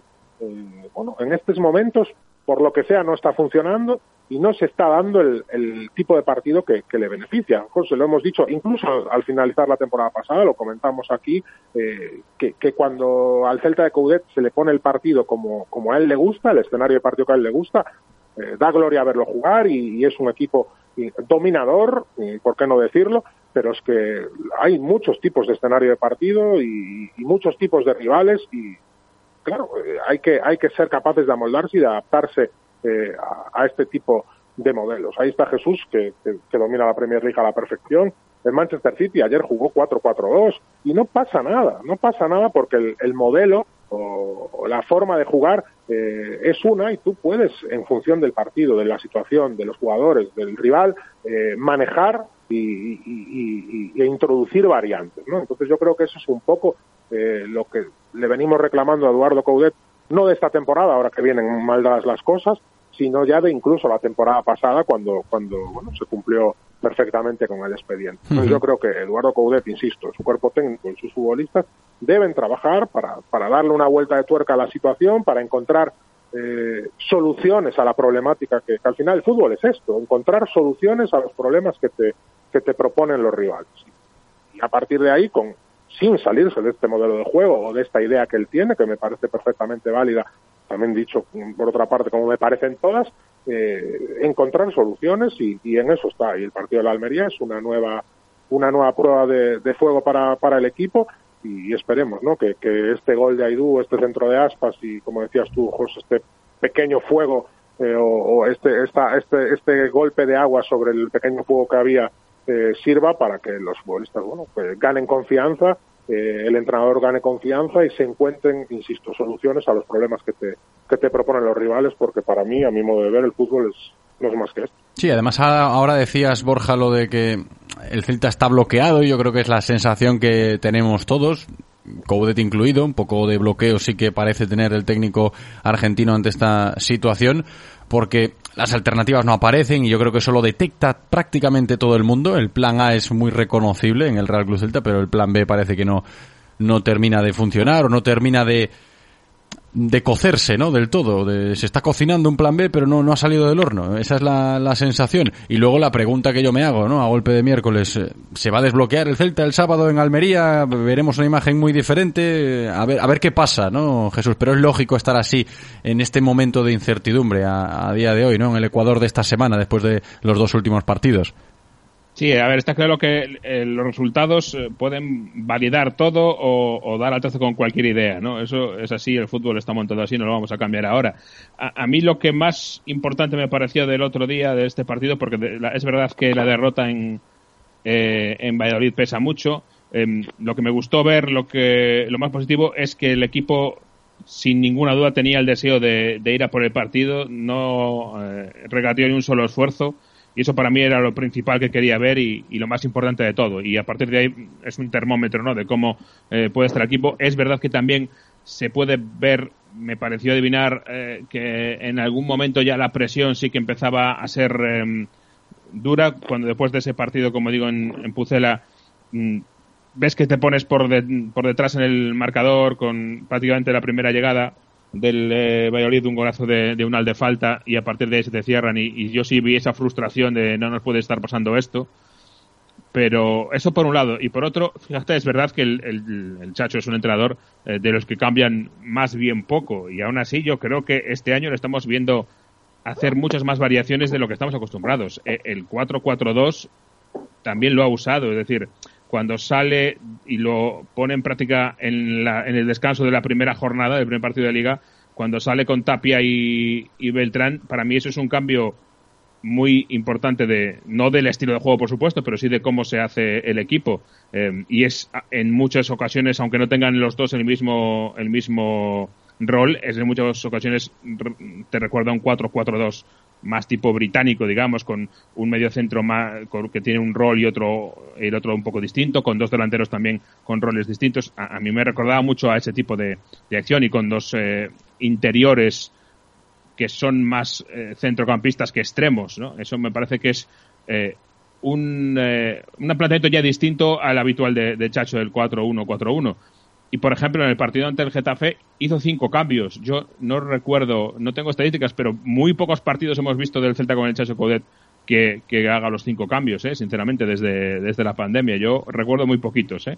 Con lo cual, yo sí creo que hay cosas que están cambiando, obviamente dentro del nivel de, de Coudet, que como digo es un entrenador bastante poco propicio a, variar mucho las cosas, pero eh, bueno, vamos a ver qué es lo que ocurre, a ver si es capaz de encontrar el equipo. También es verdad que este año, esta semana, entre semana, hizo dos o tres cambios en el 11 que parece ser al volver otra vez eh, al mismo 11 anterior yo lo achaco a rotaciones eh, y, es otra de las cosas que no solemos ver mucho en, en Chacho Codet. Algunas cositas está viendo, pero está claro que hay una hay una búsqueda ahí pero yo creo que tampoco hay mucha más cera que la que arde, es decir, que vamos a estar dando un poco de vueltas a lo mismo, pero eh, la salida de Bryce y de Dennis no está siendo eh, cubierta.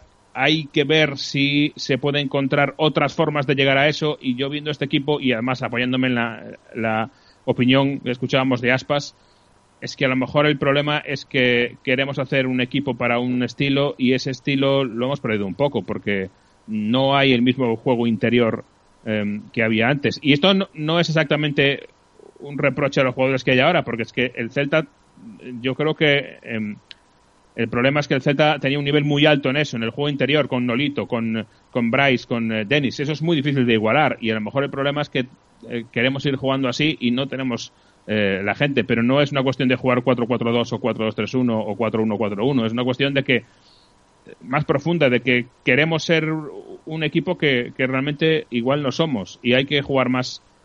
Claro, eh, mucha gente quiere que se encuentren soluciones, pero si el Celta juega como el Getafe el otro día, se echaría las manos a la cabeza y, pediría la cabeza del entrenador, sea quien sea, eh, colgada del sireno mañana mismo.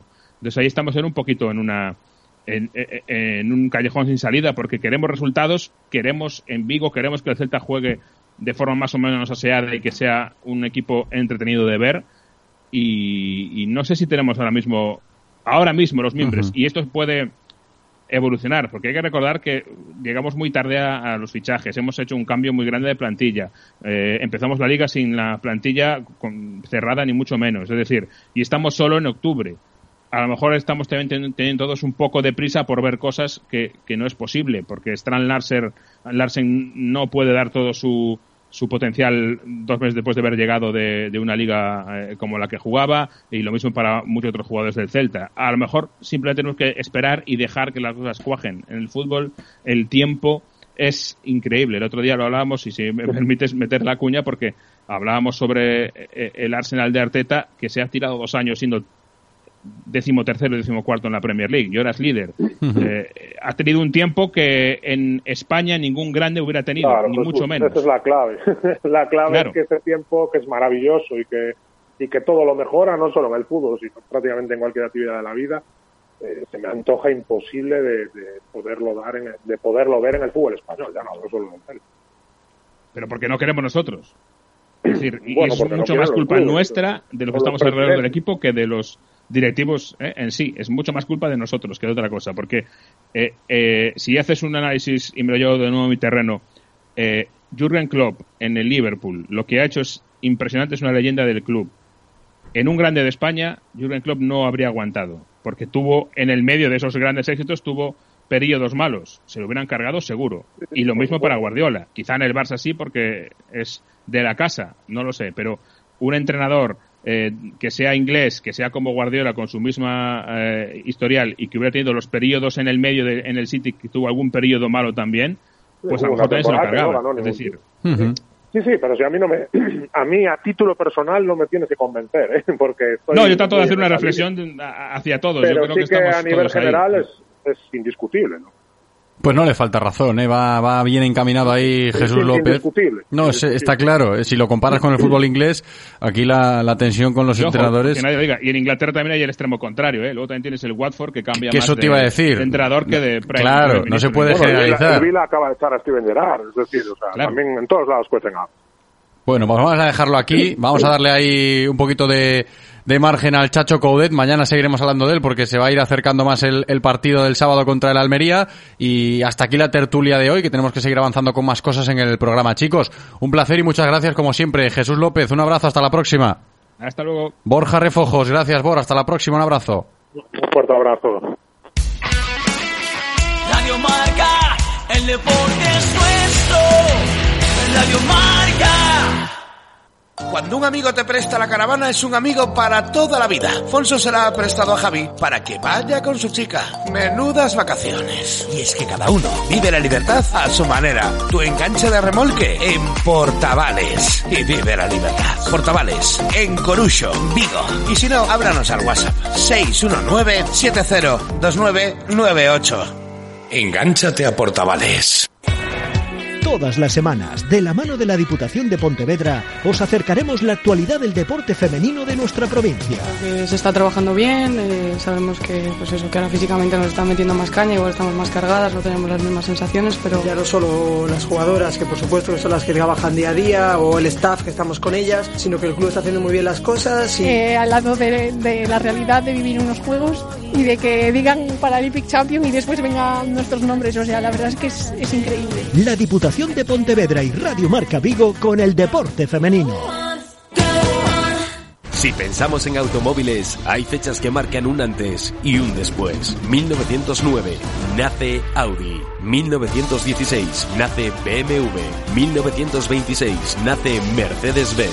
1982 nace Autorosas. Llegamos con la intención de ofrecerte la mejor experiencia automovilística con una amplia selección de marcas premium para que vivas y sientas la conducción. Autorosas. Ahora más que nunca seguimos apoyando el deporte vigués. Autorosas. Disfruta conduciendo. En Radio Marca Vigo os escuchamos. Vosotros hacéis la radio con nosotros. Participa llamando al 986 43 68 38 o 986 43 66 93.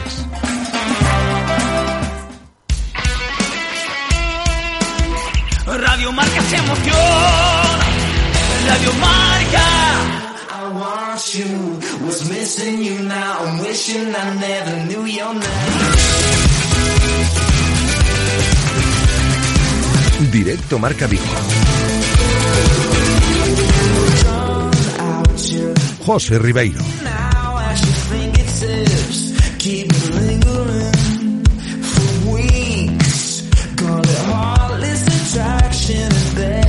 Tenemos que seguir en directo Marca Vigo, lo hacemos a golpe de miércoles 26 de octubre hablando de balonmano.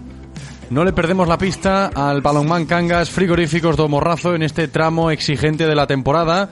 Recordaréis, y si no os lo recuerdo yo, que el pasado viernes en este programa, en esta sintonía, charlábamos con el presidente de la entidad canguesa, del club, del Frigoríficos de Morrazo, Alberto González, para más o menos ubicarnos y saber cuál era el punto de vista de la directiva en este momento de la temporada, en ese tramo exigente. Muchos partidos en pocas semanas, se comprime el calendario en la Liga Sobal, también aparece la Copa del Rey y estábamos deseando ver una buena actuación del Cangas ante el Guadalajara el pasado fin de semana. No pudo ser. Este tramo de la temporada lo empezamos con esa derrota ante Guadalajara y eso que llegó a tener una ventaja de tres goles el equipo de Nacho Moyano que al final perdió 32-29 como digo ante Guadalajara. Para seguir analizando la situación, en qué momento está el Cangas, qué nos podemos hacer a la idea, ¿no? De, de hacia dónde va el equipo, en qué momento están, pues qué mejor que charlar un ratito en esta sintonía con Nacho Moyano, con el entrenador del equipo.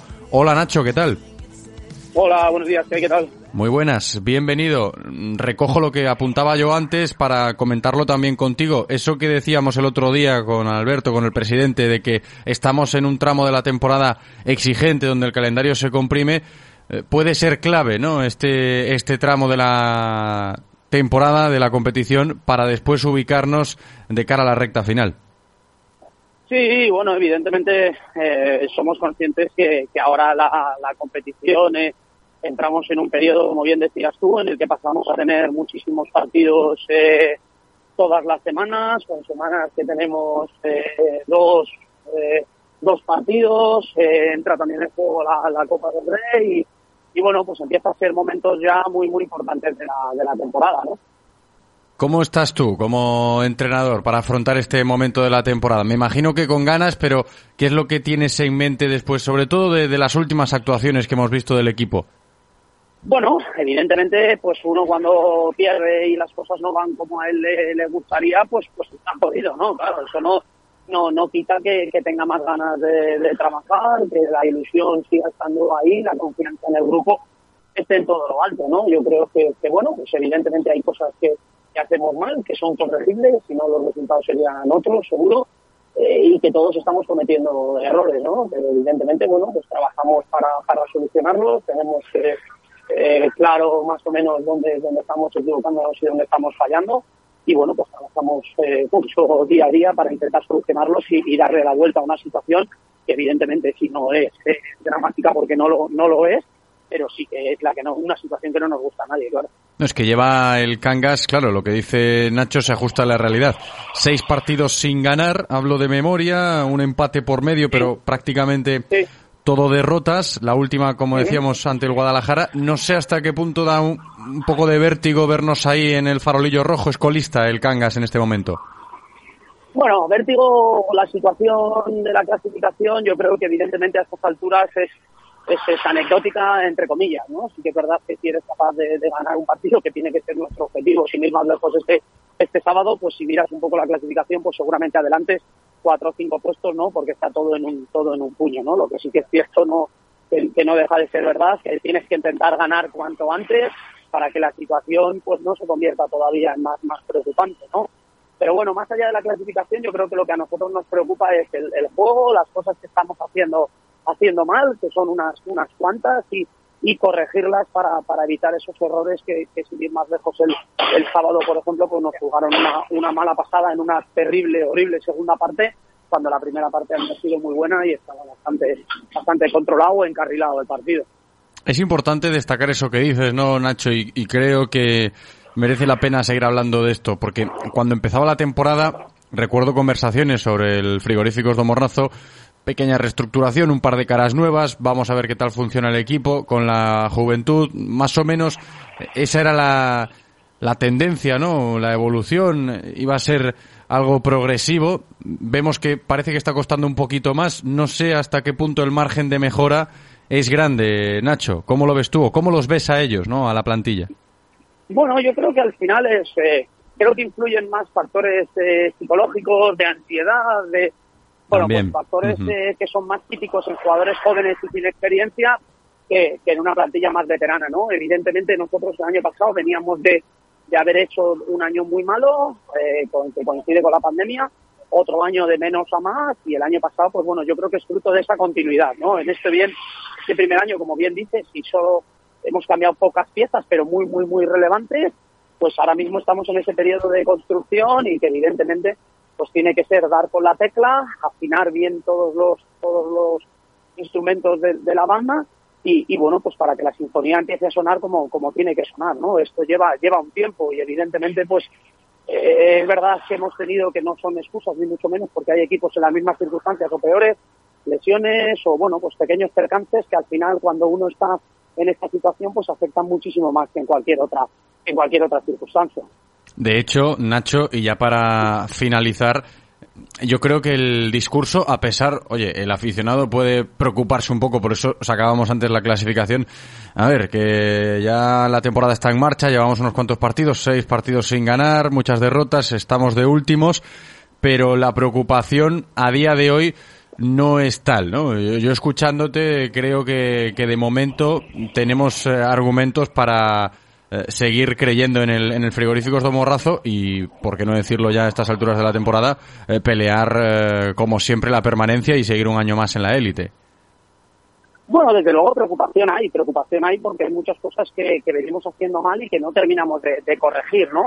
Pero más por eso que por la situación clasificatoria o por el estar colocados de, de farolillo rojo, como dices, ¿no? Yo creo que al final, si somos capaces de solucionar esos eh, problemillas que que estamos teniendo tanto en ataque como en defensa, si somos capaces de gestionar un poquito la, mejor la, la, presión o la ansiedad por el querer hacer bien, las cosas, si nos soltamos un, un poco más, y bueno, en definitiva, si el grupo se parece a lo que está haciendo entrenando, que yo no tengo ninguna queja de cómo, de cómo se entrena, de la intensidad con la que se entrena, de la actitud con la que se entrena, eh, de las cosas que se hacen entrenando, yo creo que si nos parecemos eh, un poco a lo que hacemos entrenando, evidentemente la cosa va a cambiar, ¿no? Y lo bueno es que al final, como bien dices, pues bueno, pues quedan 23 jornadas de liga, es muchísimo, muchísimo tiempo, eh, hay que ponerse las pilas y empezar a retar y a sumar desde, desde ya, pero desde luego la situación no es, no es drástica, ¿no? Es complicada, porque claro que es una situación complicada y desde luego no de buen gusto, pero, pero bueno, que la solución es, está ahí, al alcance de nuestra mano, ni más ni menos.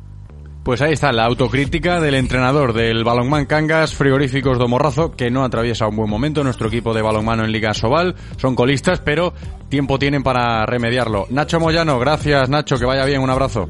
Muy bien, gracias, un saludo.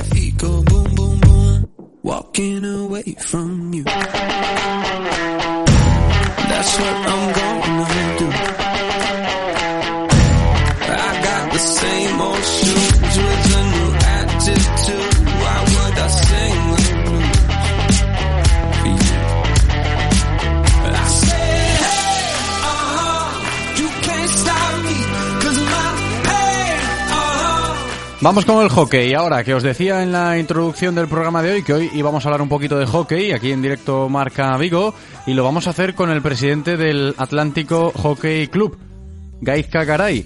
Muchas cosas interesantes, ¿eh? no solo en lo deportivo, a ver qué tal están, por el club, por el Atlántico, a nivel de fichas, si vamos creciendo, yo supongo que sí después de la pandemia, pero también a nivel de instalaciones, ¿eh? que tienen un problema importante desde hace un par de meses en el Atlántico Hockey Club y en otros clubes deportivos también, pero en concreto hablando de hockey, pues uno de nuestros epicentros en Vigo, pues ya no existe prácticamente, ¿no? Ese terreno de juego de las traviesas, después de uno de los conciertos veraniegos que, pues sí, el concierto estuvo muy bien, pero luego se destrozó todo el terreno de juego y, y fue una faena.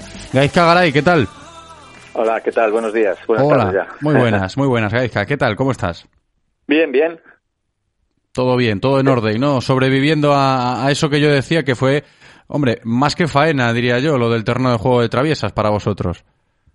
Sí, porque es el único campo eh, válido para hockey por el tipo de hierba, que es eh, un, un, campo con hierba, campo de multideporte que llaman, ¿no? Que vale uh -huh. para fútbol y para hockey. Eh, bueno, de todos modos, en el ayuntamiento, en la concejalía de deportes se han, se han esforzado, nos han buscado un sitio en, en Carballal. Tiene inconveniente que nos queda lejos, la hierba no es ideal, pero bueno, de momento nos arreglamos. Y bueno, eh, van a marcarnos el campo de hockey y, como siempre, yo digo, como siempre no hay mal que por bien no venga, la ventaja que tenemos es que tenemos más horas para entrenar allí, lo cual nos viene muy bien porque ya estábamos ya muy al límite, ¿no? En, en, con jugadores, el espacio que tenemos en Traviesas, que es un campo muy demandado, y bueno, por lo menos tenemos un poco más de horas. Eh, y bueno, eh, desde la concejalía me han dicho que hay compromiso de renovar el campo multideporte para que siga valiendo para hockey y hierba, para que siga habiendo un campo que valga para hockey en Vigo. Y bueno, para ver, para en tan pronto, no sé, me han dicho que para primeros eh, del año que viene. O sea Ah, que, pues a mira, ver. ahí, ahí podemos tener una noticia buena, ¿eh? Precisamente te quería preguntar yo por eso, porque claro, valoramos el traslado, algunas dificultades aparecen, como es lógico, si Exacto, normalmente sí, sí. La gente de- del Atlántico Hockey Club está acostumbrada a entrenar en traviesas, serán de la Claro, zona más o gente- menos, mu- mu- mucha gente que íbamos Claro. andando, etcétera. Vas andando a jugar, Ahora tardas 20 minutos Claro, hasta allá arriba. hasta allá bueno, eh, siendo un periodo transitorio, pues bueno, nos adaptamos. Sí, Estamos pero, acostumbrados pero a yo- sufrir. Sí, a ver, eso también, ¿no? Y por el deporte eh, hace uno lo que haga falta, ¿no? Para seguir disfrutando de tu deporte, aunque sea un poquito más costoso a nivel de traslado. Pero eh, te quería preguntar precisamente por eso que acabas de comentar, Gaizka, y que la gente también que nos está escuchando, oye, si forma parte de algún club afectado y demás, y no tiene alguna referencia, interesante lo que nos decías. Y te lo iba a preguntar por curiosidad, si sabemos algo de ese terreno de juego de, de traviesas, si Pues renovamos sí, el campo, no, cuándo, etcétera. Sí, parece que se va a renovar. eh, bueno, ya sabes que las cosas eh, de administración pues tienen que sacar concursos públicos, etcétera, etcétera. Pero estiman que, por lo que me han dicho, parece que estiman que para primeros del año que viene. Como siempre, estas cosas son dudosas, ¿no? Con cierta reserva, ¿no? Pero bueno, la intención es que para el primer trimestre del año que viene esté ya listo. Eh, tú ya sabes cómo son las obras. Luego siempre habrá algún retraso por un motivo técnico, por el motivo que sea, y bueno, eh, toquemos madera. No, si pero es que menos además hay que, hay que tenerlo, hay que decirlo así, hay que rehabilitar ese terreno de juego porque no solo los eh, clubes de fútbol base que, bueno, se han reubicado también, sufren lo mismo que, que la Sí. gente del hockey, pero bueno, más campos de fútbol Sí. tenemos en Vigo. Si hablamos ex- explícitamente y concretamente de, de Sí. hockey, ese campo hace mucha falta. Sí, sí, sí, no es imprescindible, sí. De momento nos arreglaremos, hemos acordado con la Federación Gallega de Hockey en pintar eh, que el de Carballal, aunque no es lo ideal, puede valer, por lo menos lo que se puede esta temporada. Hemos retrasado los partidos de, de, de, de ida, los hemos hecho todos ahora, los estamos haciendo todos en Vigo para que dé tiempo a retrasar lo máximo posible los partidos en Vigo para la segunda parte, Ajá. a ver si nos pilla a traviesas. Y bueno, por parte de la federación, pues eso, si se pinta y tal, eh, es- han colaborado, han dicho que sí, que vamos a jugar allí arriba. Pero bueno, el campo ideal para mantener una competición oficial tiene que ser el Traviesas, y que es el único que vale para hockey, claro. Entonces ahí montarán uno un multideporte de, que valga para fútbol y para hockey. Sí. No somos tan exigentes que, que pedimos uno de, de hockey solo, que eso sea para el futuro, pero de momento que pongan un multideporte que valga para las dos modalidades. Claro. Sí, que hace falta, ¿eh? que hace falta para poder seguir disfrutando del hockey aquí en, en Vigo. Sí, sí, sí, y luego te pregunto, Gaizka, también por lo estrictamente deportivo. ¿Qué tal estáis en el club? Eh, ¿Vamos creciendo Pues, después de la pandemia? ¿Cómo están las eh, cosas?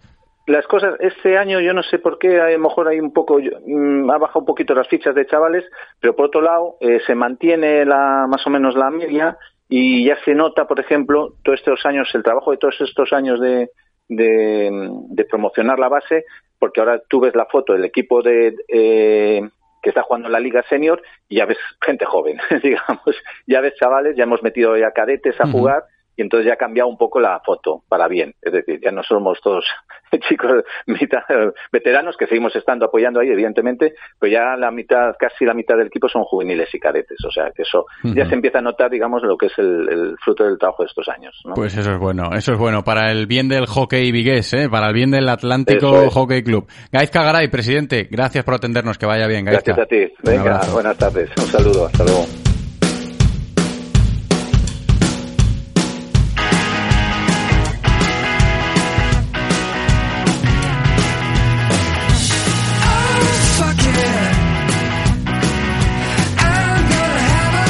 Y lo que voy a hacer ahora es irme hasta la piscina del Real Club Náutico de Vigo para abordar un asunto interesante si hablamos de natación artística.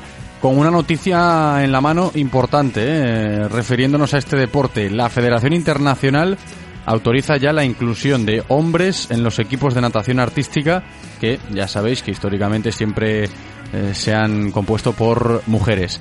Y para hablar de este tema y de cómo será el futuro de la natación artística a nivel internacional, con esta noticia, insisto, encima de la mesa, pero también a nivel local, ¿no? Cómo puede evolucionar el equipo de natación artística en Vigo en base a esto, pues estamos con una de las entrenadoras de ese equipo. Ángela Pereira. Ángela, ¿qué tal? Hola, buenas tardes. Muy buenas, bienvenida. Esto que ya se estaba comentando desde hace tiempo y que ahora ya es una realidad, que los hombres eh, pasen a formar parte de, equipos de natación artística, pues quieras que no, cambia un poco, ¿no? Lo que es el, el futuro de- del deporte. ¿Cómo se ha interpretado esta noticia, Ángela? A ver, es una noticia, yo creo que para todos buenísima, ¿no? El, poder ya incluir a, al género masculino en equipos, porque hasta ahora pues estaban en un dúo mixto, en el que sí que nadaban ya con una nadadora chica-chico, pero ahora incluir en equipos pues es una noticia fantástica a nivel internacional. Nosotros a nivel nacional ya estaba permitido, pero bueno, a ámbito internacional pues es fantástico. Sí, que yo recuerdo en alguna ocasión hablar aquí contigo cuando valorábamos las actuaciones de nuestro equipo de natación artística, eh, del náutico, y, alguna vez salió el tema, ¿no? De, oye, a ver cuándo se pueden animar los chicos, ¿no? Cuantos más chicos se animen, mejor. Siempre estuvo ahí en mente. Sí, sí, aquí a nivel territorial llevamos varios años que tenemos, bueno, toda la, la normativa para participar sin distinción de género, es decir, se puede participar en todas las categorías, eh, tanto masculino y femenino.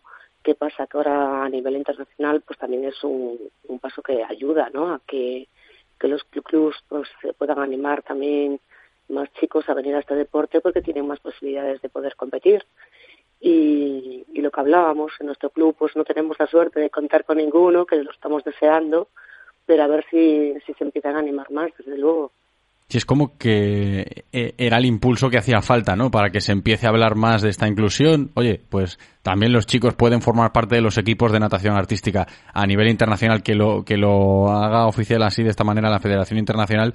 eh, Yo llego a esa conclusión. Era el impulso definitivo que faltaba para terminar eh, este discurso que aunque ya se lleva comentando desde hace tiempo, pues ahora ya está cerrado el círculo.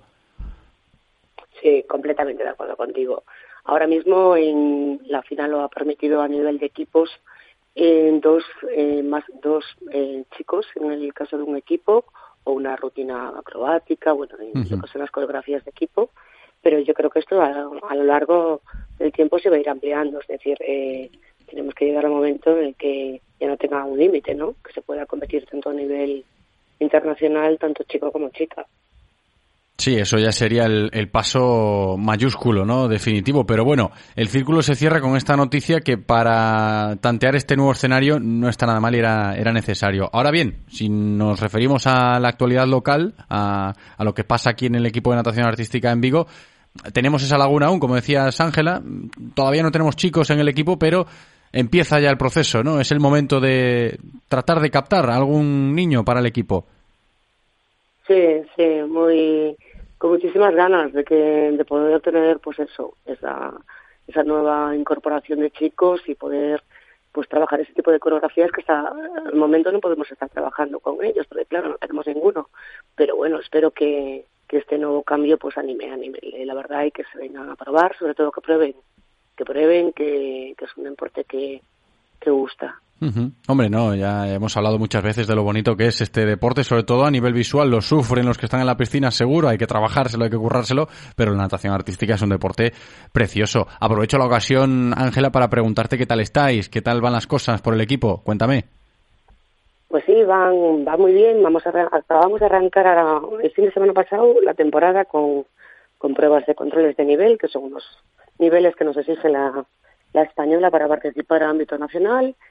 Y ya tenemos una cita bastante importante para el mes que viene, que vamos al Campeonato de España de Figuras Infantiles y Rutinas Técnicas Junior.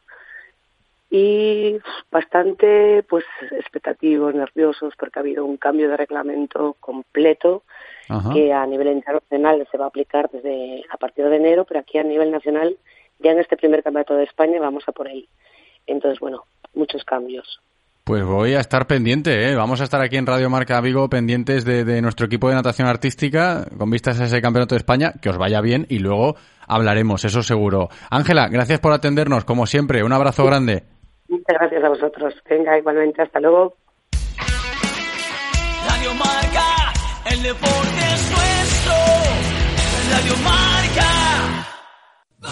Bicycle, Todos los jueves a las 2 y cuarto en Radio Marca Vigo estamos al tanto de la actualidad del ciclismo gallego con Guillermo Janeiro y José Ribeiro. Entrevistas con los mejores ciclistas, repaso de las mejores competiciones y siempre de la mano de la Federación Gallega de Ciclismo.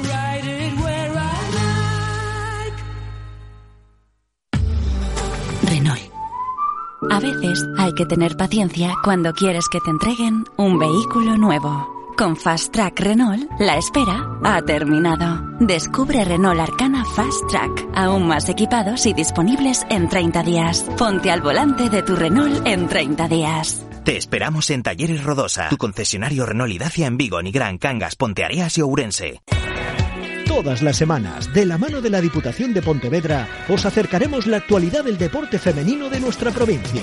Se está trabajando bien, eh, sabemos que pues eso que ahora físicamente nos están metiendo más caña, igual estamos más cargadas, no tenemos las mismas sensaciones, pero ya no solo las jugadoras, que por supuesto que son las que trabajan día a día, o el staff que estamos con ellas, sino que el club está haciendo muy bien las cosas y Eh, al lado de, de la realidad de vivir unos juegos y de que digan Paralympic Champion y después vengan nuestros nombres. O sea, la verdad es que es, es increíble. La Diputación de Pontevedra y Radio Marca Vigo con el deporte femenino. Disfruta de todos los contenidos de Radio Marca Vigo a través de nuestra app Radio Marca Vigo para iOS y Android, en nuestra página web www.radiomarcavigo.com y ahora también desde nuestro podcast en Spotify. Escucha donde y cuando quieras Radio Marca Vigo, la radio del deporte vigués, 98.3 FM.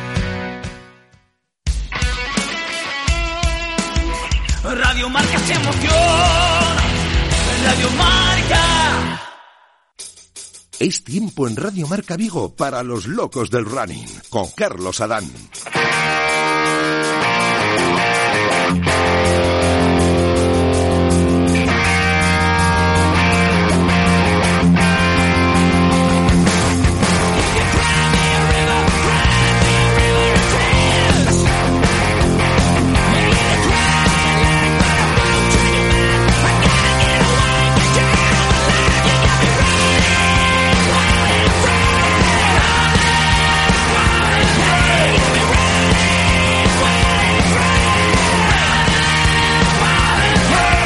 Seguimos dándole forma al directo Marca Vigo de hoy dentro ya de la sección de atletismo como todos los miércoles. Está ya por aquí conmigo Carlos Adán. Hola Carlos, ¿qué tal?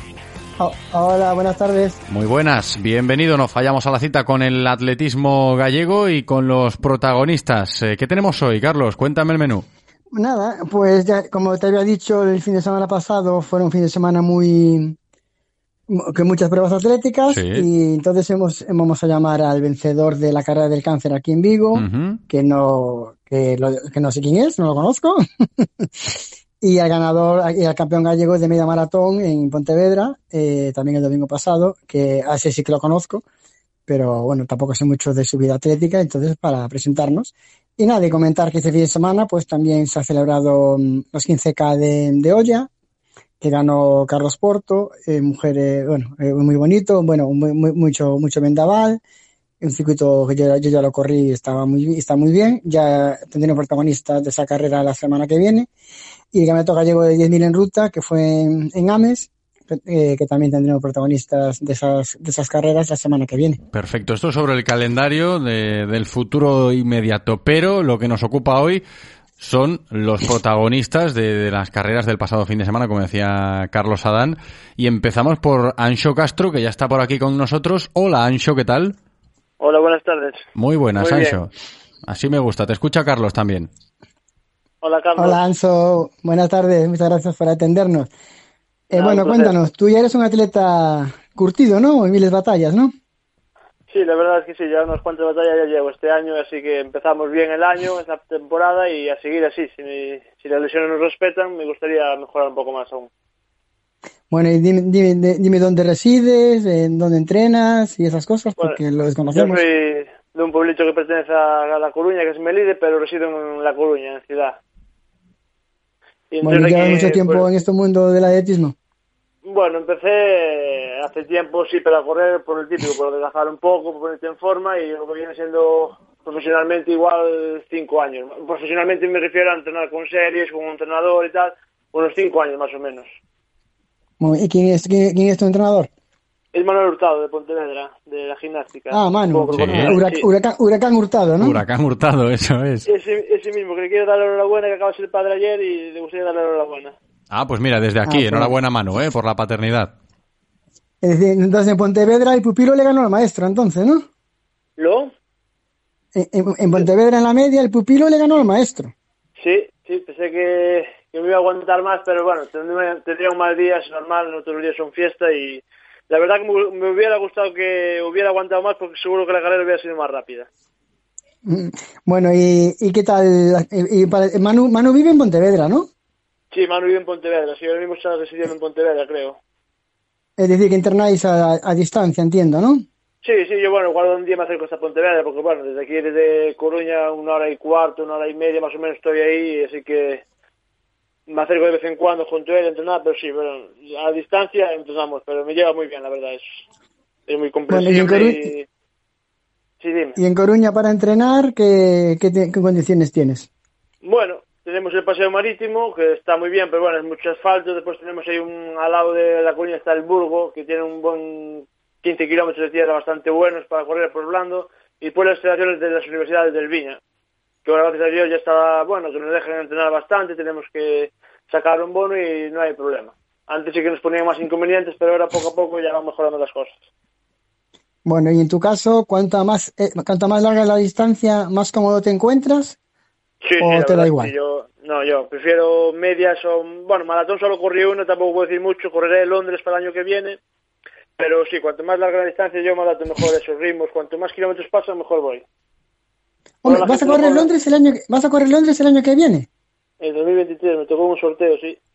Ah, Sí, ya te iba a decir yo, porque Londres es complicado. Si es, si no, si no eres, si no eres británico o vives, en, o vives en el Reino Unido, es complicado tocar si no es por sorteo. Soy, fui, soy un afortunado, sí. Me tocaron tres noches de hotel y todo. Jolín, mira, ¿qué número no toca to- de la primitiva eh, hoy? Hay que Mañana. preguntárselo, hay que preguntárselo. La verdad que no me, no me tocó así. Fue una carrera que organizó aquí una asociación que se llama Enki y yo gané la carrera y había Londres o Berlín. Yo elegí Londres porque Berlín al fin y al cabo es mucho más fácil de conseguir dorsal que Londres. Londres es casi imposible. Sí, sí. Sí, no, no, Londres, ya te digo, Londres es imposible porque yo me meto, a- me apunto a sorteo desde hace tres años y, y te digo, y siempre, siempre, eh, no, no, no. Por eso es complicado, por eso digo que Sí, has tenido que suerte. Pero entonces, entonces, entonces no fue por sorteo, fue a través de una carrera, ¿no? Bueno, sí, fue a través de una carrera, había dos premios, o Berlín o Londres. Yo sé que Berlín con una mínima o con algo ya tienes dorsal casi seguro y Londres sé que es imposible si no pones mucho dinero y dije pues a Londres. Bueno, y esa carrera, ese, ese maratón que hiciste, eh, ¿dónde fue y cómo te fue? Fue, fue en Valencia en el 2019, justo antes de la pandemia. Antes de que empezara la pandemia fue, fue la primera maratón que corrí. No la preparé mucho específicamente, porque de aquella sí que no tenía entrenador, entrenaba un poco por mi cuenta y sí, la verdad que ahí sí que me encontré de maravilla y decidí que la larga distancia se me adapta mejor que la, que la corta. Porque no soy muy ¿Y tiempo, qué tiempo hiciste? 2.24.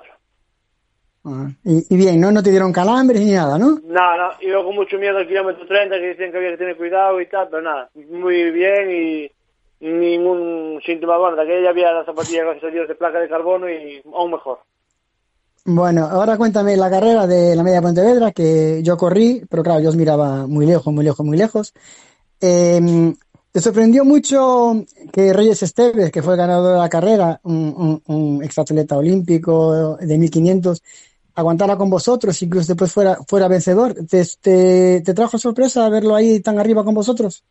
No, la verdad es que no, porque yo ya lo seguía en las redes sociales y sabía que hubiera que corriera en Marbella, que era una media, un 1 hora 8 o así más o menos, o sea, no me acuerdo bien, pero sí que fuera en Marbella y creo que fuera un 1 hora 8. Y sabía que, claro, calidad tiene de sobra. Si lo dejas para el final, velocidad va a tener también y te va a deshacer. Así que ya corría con él también en la San Martín el año pasado, pero luego se retirara y sabía que sí que iba a aguantar porque justo un mes igual antes de Pontevedra había corri- corrido en Marbella en una marat- media maratón, un 1 hora 8, así que sabía que iba a aguantar.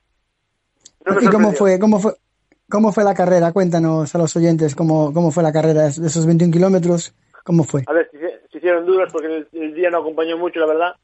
Me tocó tirar casi toda la carrera, nos fuimos tornando, pero yo creo que, yo a mi pesar creo que fue el que más tiré. Y, y bueno, la verdad es que al- en el kilómetro 15, justo cuando me crucé con Hurtado, dijo, cambia ya, y cambié. Pero claro, Reyes y Carlos Porto siguieron, me siguieron, me siguieron. Sabía que si Carlos Porto me pillaba al final también me iba, me iba a ganar.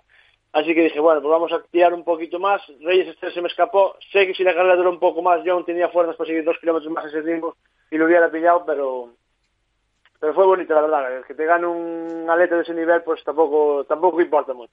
Yo al final fui campeón Bueno, gallego, que es lo que, es lo que quería, así que tampoco... Lo que, te- lo que te iba a decir, que es tu, es tu primer título de, de campeón de Galicia, ¿o no? Sí, sí, tengo, tengo uno de bronce 10.000 en pista y este es el primero de absoluto en... Primero, sí, campeón gallego de media maratón es el primero que tengo, sí. Bueno, y a la semana siguiente competiste en el 10.000 en Ames, ¿no?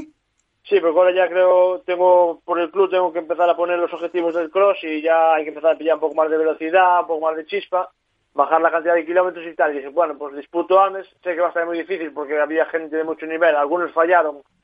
Y bueno, pues al final me cayó el de bronce que hay que estar en el lugar y en la hora adecuada para que te caiga esa medalla, claro. Bueno, y entonces ahora que vas a comentar que este, este, ahora en este trimestre, bueno, en noviembre y diciembre, te vas a centrar en el campo otra vez, ¿no? Eh, trabajando para el club, ¿no? Sí, tenemos que ir a Atapuerca, es en Atapuerca el Campeonato de España de Cross por Clubes y iremos a Atapuerca a competir. Sí. Bueno, antes pasaré por la Gran Pedra este que es este domingo, que ya hace desde el 2019 que no se celebra y tengo muchas ganas de correrla. Para mí una de las carreras con Pontevedra y Orense de las más bonitas que hay en Galicia. Exacta, exactamente. ¿Y cuál fue tu mejor puesto en la pedestre, si te acuerdas? Bueno, creo que hice top 6 o top 7, justo ese, año que preparaba Valencia, creo que entre los 7 primeros más o menos, si no acuerdo mal. Ah, Siete, entre los Es una 8 ca- primeros, fijo. Es decir, que entonces tu, tu planteamiento va a ser correr a Tapuerca y si puedes también correr la San Martiño, ¿no? En noviembre, ¿no? Sí, sí, el día que debe ser, si no me tengo. equivoco, el día el día 20, ¿no? Sí, la San Martín ya tengo en el calendario, seguramente la puedo correr porque no hay nada. Por ahí solo hay ahora el 13, creo que es el Campeonato de España, y después hasta el, para enero ya es el campeonato, pero ya nada, es para el año que viene. Y la, y la Sinson también, seguramente. Muy bien. ¿Y cuántas, cuántos días a la semana te, te dedicas a, a, entrar- a esto días. del atletismo? Ahora más o menos estoy descansando porque entre el trabajo y la niña quiero también dedicarme un poco a la familia, que es más importante que esto. Y siempre me cojo un día de descanso también para recuperar después de tantos días de trabajo, pues siempre me cojo un día de descanso. Los viernes o los sábados suelo descansar. Muy bien. Bueno, pues nada, pues se- se- seguiremos la pista, eh, estaremos pendientes de ANSO por ahí por esas carreras en Galicia, también los campeonatos de oficiales en el Campeonato Español de Cross. Vamos ver, ¿verdad? ¿qué prefieres? Eh, ¿Pista, eh, campo a través o, o carretera? La ruta, la ruta. La pista para entrenar y la ruta para competir. El cross competí solo eh, el año pasado dos veces, que fue en Valladolid por el club que es de Valladolid y tuve que competir allí. Eso se me dio bien. Después fui a Jaén por el- con el- la selección gallega y sufrí como nunca había sufrido. Entre los obstáculos por qué sufriste?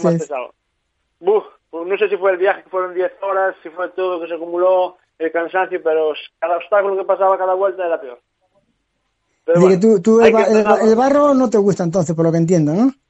No, prefiero la ruta, me gusta más la ruta, la verdad.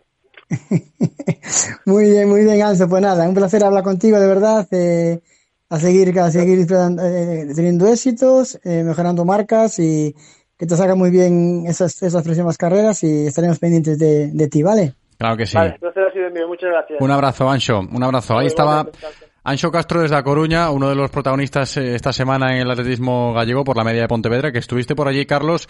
Yo te hago la pregunta también, que le haces mucho a, a los atletas.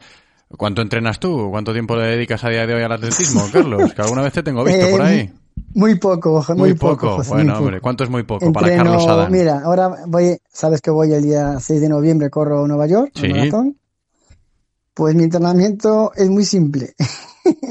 un día hago 12 kilómetros, eh, descanso un día, al día siguiente hago series y después el domingo o el sábado pues hago la tirada, la tirada larga. Es decir, esta semana la hice el lunes porque el domingo hice un día de perros y el domingo, el lunes hice 28 kilómetros eh, a 4.17 de media y, bien, pero claro, sabes que mi problema no es, no es el ritmo, mi problema es eh, los malditos kilómetros, que, que los calambres son, siempre me acompañan, entonces hice los 28 lunes tranquilamente, bien, a 4.15, 4.16 por el circuito de la Big Bike y, fui cómodo, tomando mis geles, mis aguas, pero claro, hasta el 28. El problema es después, que yo no sé qué le pasa a mi cuerpo, que, que llega a 35, 34, 36, que me empiezan a dar calambres en los isquios, en los gemelos, Y nada, pues voy a probar una cosa nueva, que en vez de tomar tres geles, voy a tomar cuatro geles y Ajá. voy a tomar los que toma Kirchoge. Ah, mira. Pues mira, igual, Sí, igual te probar- conviertes sí, ahí en los he récord probado ahora, he mundial. probado o... lo normal, y con cafeína y a ver si, ya te contaré si Nueva York no. Vale, vale. No, no claro, tengo- yo no te sigo la pista, pero no te es- preocupes es que yo, yo estoy en contacto contigo, pero bueno, eh, saber lo que entrena Carlos Adán también está, también Poquito, está bien. poquito, Bueno, poquito, bueno. poquito, que ya, ya son 55 años, José. Pero, Bueno, está- pero estás- bueno, pero para disfrutar, es decir, yo fui a Pontevedra con la idea de ir a 4.000, que era 1.24, y hice 1.23.46 Ujú. y me vine para casa, bueno, de ahí, de ahí me fui a ver a Balaídos, a, a ver el Z contra la Real Sociedad, Ajá. Y lo pasé mejor en Pontevedra que en Balaídos, así que... Bueno. Pues no, no es, no es, no es, no es difícil eso, eh, a, a día de hoy, Carlos. Pero bueno, estás genial, estás como una rosa. Tenemos que ponerle la guinda a la sección con el ganador de la carrera de Vigo contra el cáncer del otro día. Efectivamente, estuve ahí, claro, investigando, pero nada, no era capaz de, de saber nada de él y, y bueno, entonces tuve la suerte de, mm, tengo un compañero de trabajo que hace triatlón y hablando con él el otro día, pues me dijo que este chico que, que es triatleta, me dijo, mira, eh, nada muy bien, eh, en bici también anda genial y, y por lo que vemos ahora corriendo también corre bien, entonces es, digamos que es muy, muy, muy completo, entonces que nos hable de, que nos hable de él, de, de cómo empezó en eso de las carreras, porque vencer una carrera en Vigo, la carrera de cáncer, vencerle a Vitrugo Pacheco, y aparte creo que con su con solvencia en un circuito tan duro como fue la del cáncer, pues está al alcance de, de pocos, y bueno, y que nos hable de, de esa carrera y, y sus objetivos y cómo, y si se centra más en el triatlón que en la carrera y eso, que nos hable de él. Sí, es uno de los protagonistas esta semana, eh, si hablamos de atletismo. Emilio Tizón. Hola, Emilio, ¿qué tal? Hola, buenas tardes. Muy ¿Qué buenas, Emilio. Bienvenido. Te escucha Carlos Adán. Bueno, mi compañero de trabajo te definió bien, ¿no? Eh, bueno, sí, se podría decir que me considero más triatleta que atleta, pero bueno, el, al final el, la carrera a pie es una parte, pues ya sabéis, mm, si no la más importante, de las más importantes del triatlón y pues siempre nos gusta ir a los triatletas, ¿no? Sobre todo a los que empezamos un poco tarde, que no fuimos pues nadadores de niños ni nada, sino que llegamos al triatlón un poco pues por las carreras populares y estas cosas, pues pues siempre seguimos manteniendo un poco la afición al, al atletismo popular, digamos, ¿no? Pero tú po- pocas veces, ¿no? Compites en- aquí en, en- en Vigo, ¿no? ¿Tú, tú de dónde eres, Emilio? Yo soy de Nigrán, pero resido en Vigo ahora. Eh, lo que pasa es que, bueno, pues por temas de por donde te lleva la vida, pues unos años estuve en el extranjero, ahora recientemente viviendo en Barcelona y bueno, vamos haciendo un poco según en la zona en la que residimos, pues vamos un poco tocando las carreras populares de, cada sitio. También un poco en función de la temporada o de, bueno, de las lesiones del estado físico y eso, obviamente. Pero sí que, pues, de 2018 a 2020 estuve en Barcelona y, pues, hacía por allí, pues, las típicas carreras que hay allí, la cursa de Naso, la Merced, todas estas que hay por ahí que son, pues, el equivalente a lo que tenemos aquí de la Big Bay o la carrera contra el cáncer, por ejemplo, ¿no? Vale, y entonces, y y ahora vas a estar aquí en Vigo, entonces eh, tendremos la suerte de poder verte en más carreras, ¿no? Sí, sí, yo cuando tengo tiempo y me apetece me animo siempre, sí, sí. Ahora, hace poco, eh, ¿qué corrí? Este año pasado hice la subida al Castro, ahora está la carrera contra el cáncer, eh, la Big Bay fui con un amigo también, bueno, Varela, que te mando un saludo, eh, ahí a echarle una mano. Eh, y bueno, en Bayona también la típica carrera al andar y correr, no sé si la conocéis, una carrera muy chula que hay por allí todos Sí, los sí, veranos. sí, sí. La- Yo la he corrido también y también la he vencido también en ella, acá en esa carrera, sí. pues por ahí también estuvimos. Siempre, bueno, dependemos un poco, como eh, digamos que yo la temporada más o menos me la planteo desde el punto de vista del triatlón, ¿no? Que al final es lo que, bueno, a lo que me dedico más, digamos. O sea, mi afición principal sería el triatlón, además invertimos muchas horas en la piscina, en la bicicleta y todo esto. Y bueno, pues, pues el calendario lo formas un poco como, bueno, a dónde voy a ir, a qué triatlón, un poco por España, ¿no? Eh, y después pues encajamos un poquito, ya sea como parte de la preparación o simplemente por puro disfrute, pues las carreras a pie o otros eventos que podamos hacer. Y ahora, ahora aquí en Vigo eh, tenemos la, este domingo la esclerosis, después tenemos la media maratón de Vigo, Sí, tenemos a estas Vigo dos no, más a estas 11, dos no voy a poder ir. Me va a en coger alguna de de esas tres carreras vacaciones. no vas a poder ir, ¿no? Eh, ¿Cuál es la tercera que has dicho? La de, la de, la de Vigo más 11, el 13 de noviembre. Es un 10.000. Esa puede ser que vaya. Esa, esa puede ser que sí. La semana que viene estaré fuera uno, una semanita, diez días, y me enca- eh, justo cuadra con, eh, con la de la esclerosis y la media maratón. La media maratón también la corrí el año pasado, por cierto. Y, y esas no las haré. Además ahora estoy un poco descansando, digamos, ya es final de temporada. Y bueno, tampoco, tampoco hay que forzar la máquina. Eh, pero en cuanto volvamos a entrenar un poquito más a la rutina, digamos, pues sí, volveremos a, a las carreras, claro, lo pasamos muy bien. Bueno, y el, el tema del triatlón, eh, una curiosidad que tengo, evidentemente. Eh, ¿Tú tienes eh, un entrenador para cada, para cada especialidad o tienes eh, uno para las tres? Eh, no, el bueno, ahora, justo ahora mismo, al acabar la temporada y tal, pues estoy en un proceso ahí de cambios y no tengo entrenador en este momento, pero sí que durante los últimos años sí que sí que tuve un entrenador que es uno para las tres disciplinas. Sí, sí. O sea, es una persona, al final, ya sabéis cómo es hoy, ¿no? Plataformas online, Training Peaks, eh, se planifican los ciclos, macrociclos y tal, la temporada larga y después un poco centrado en los objetivos, pues, se planifican las semanas y bueno, según la disponibilidad que tiene cada uno, yo por ejemplo trabajo a tiempo completo en, jornada, en horario de oficina y bueno, encontramos un poco los huecos para entrenar, para ir a la piscina, bicicleta y luego los fines de semana pues siempre se, que hay más tiempo pues intentamos meter las sesiones un poco más largas eh, pero sí, el entrenador te, te planifica las tres disciplinas. Bueno, las tres disciplinas, la fuerza, ya sabes lo que es eh, el entrenamiento de, de un deporte así de resistencia, que al final no todo es correr, andar en bicicleta, tienes que entrenar un poco la nutrición, la fuerza, pre- la prevención de lesiones. Según van pasando los años, tienes que dedicarte más a esas cosas y menos a, a lo que es las series puras.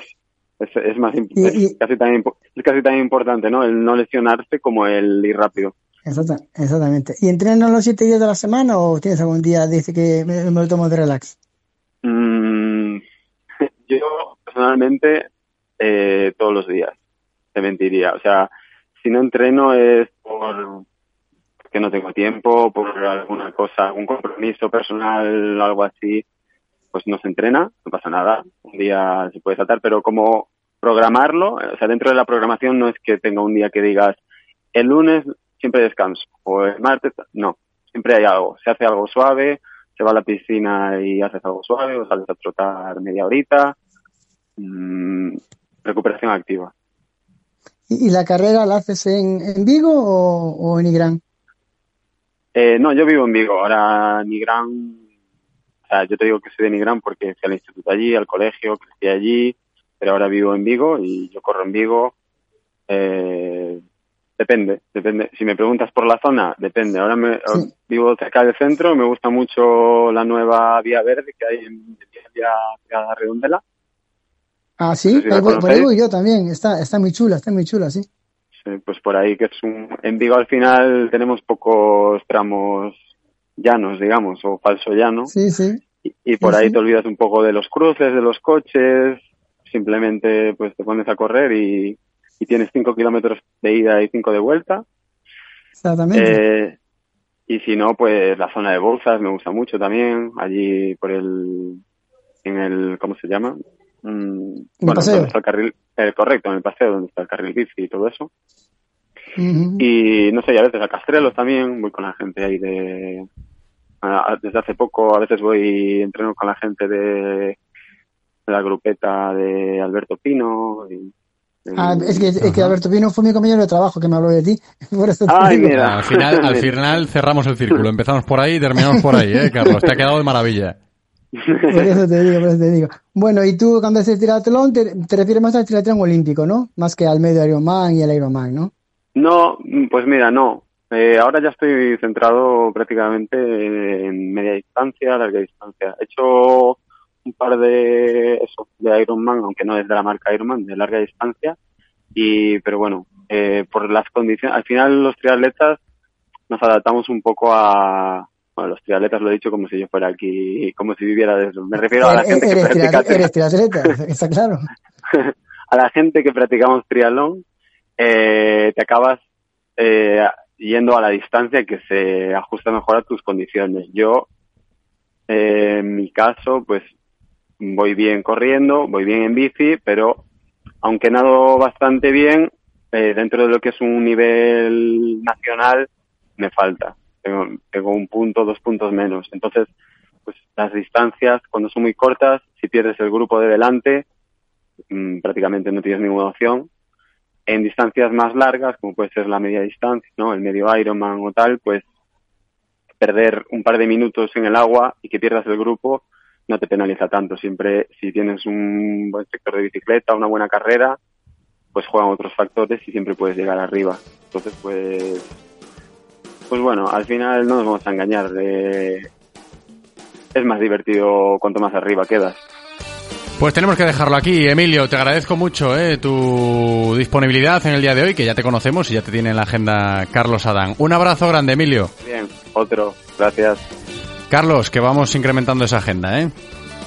Sí, sí, así vamos aumentándola. Entre tú y yo hacemos, hacemos oro el atletismo. Eso es, hasta la semana que viene, Carlos Adán, gracias.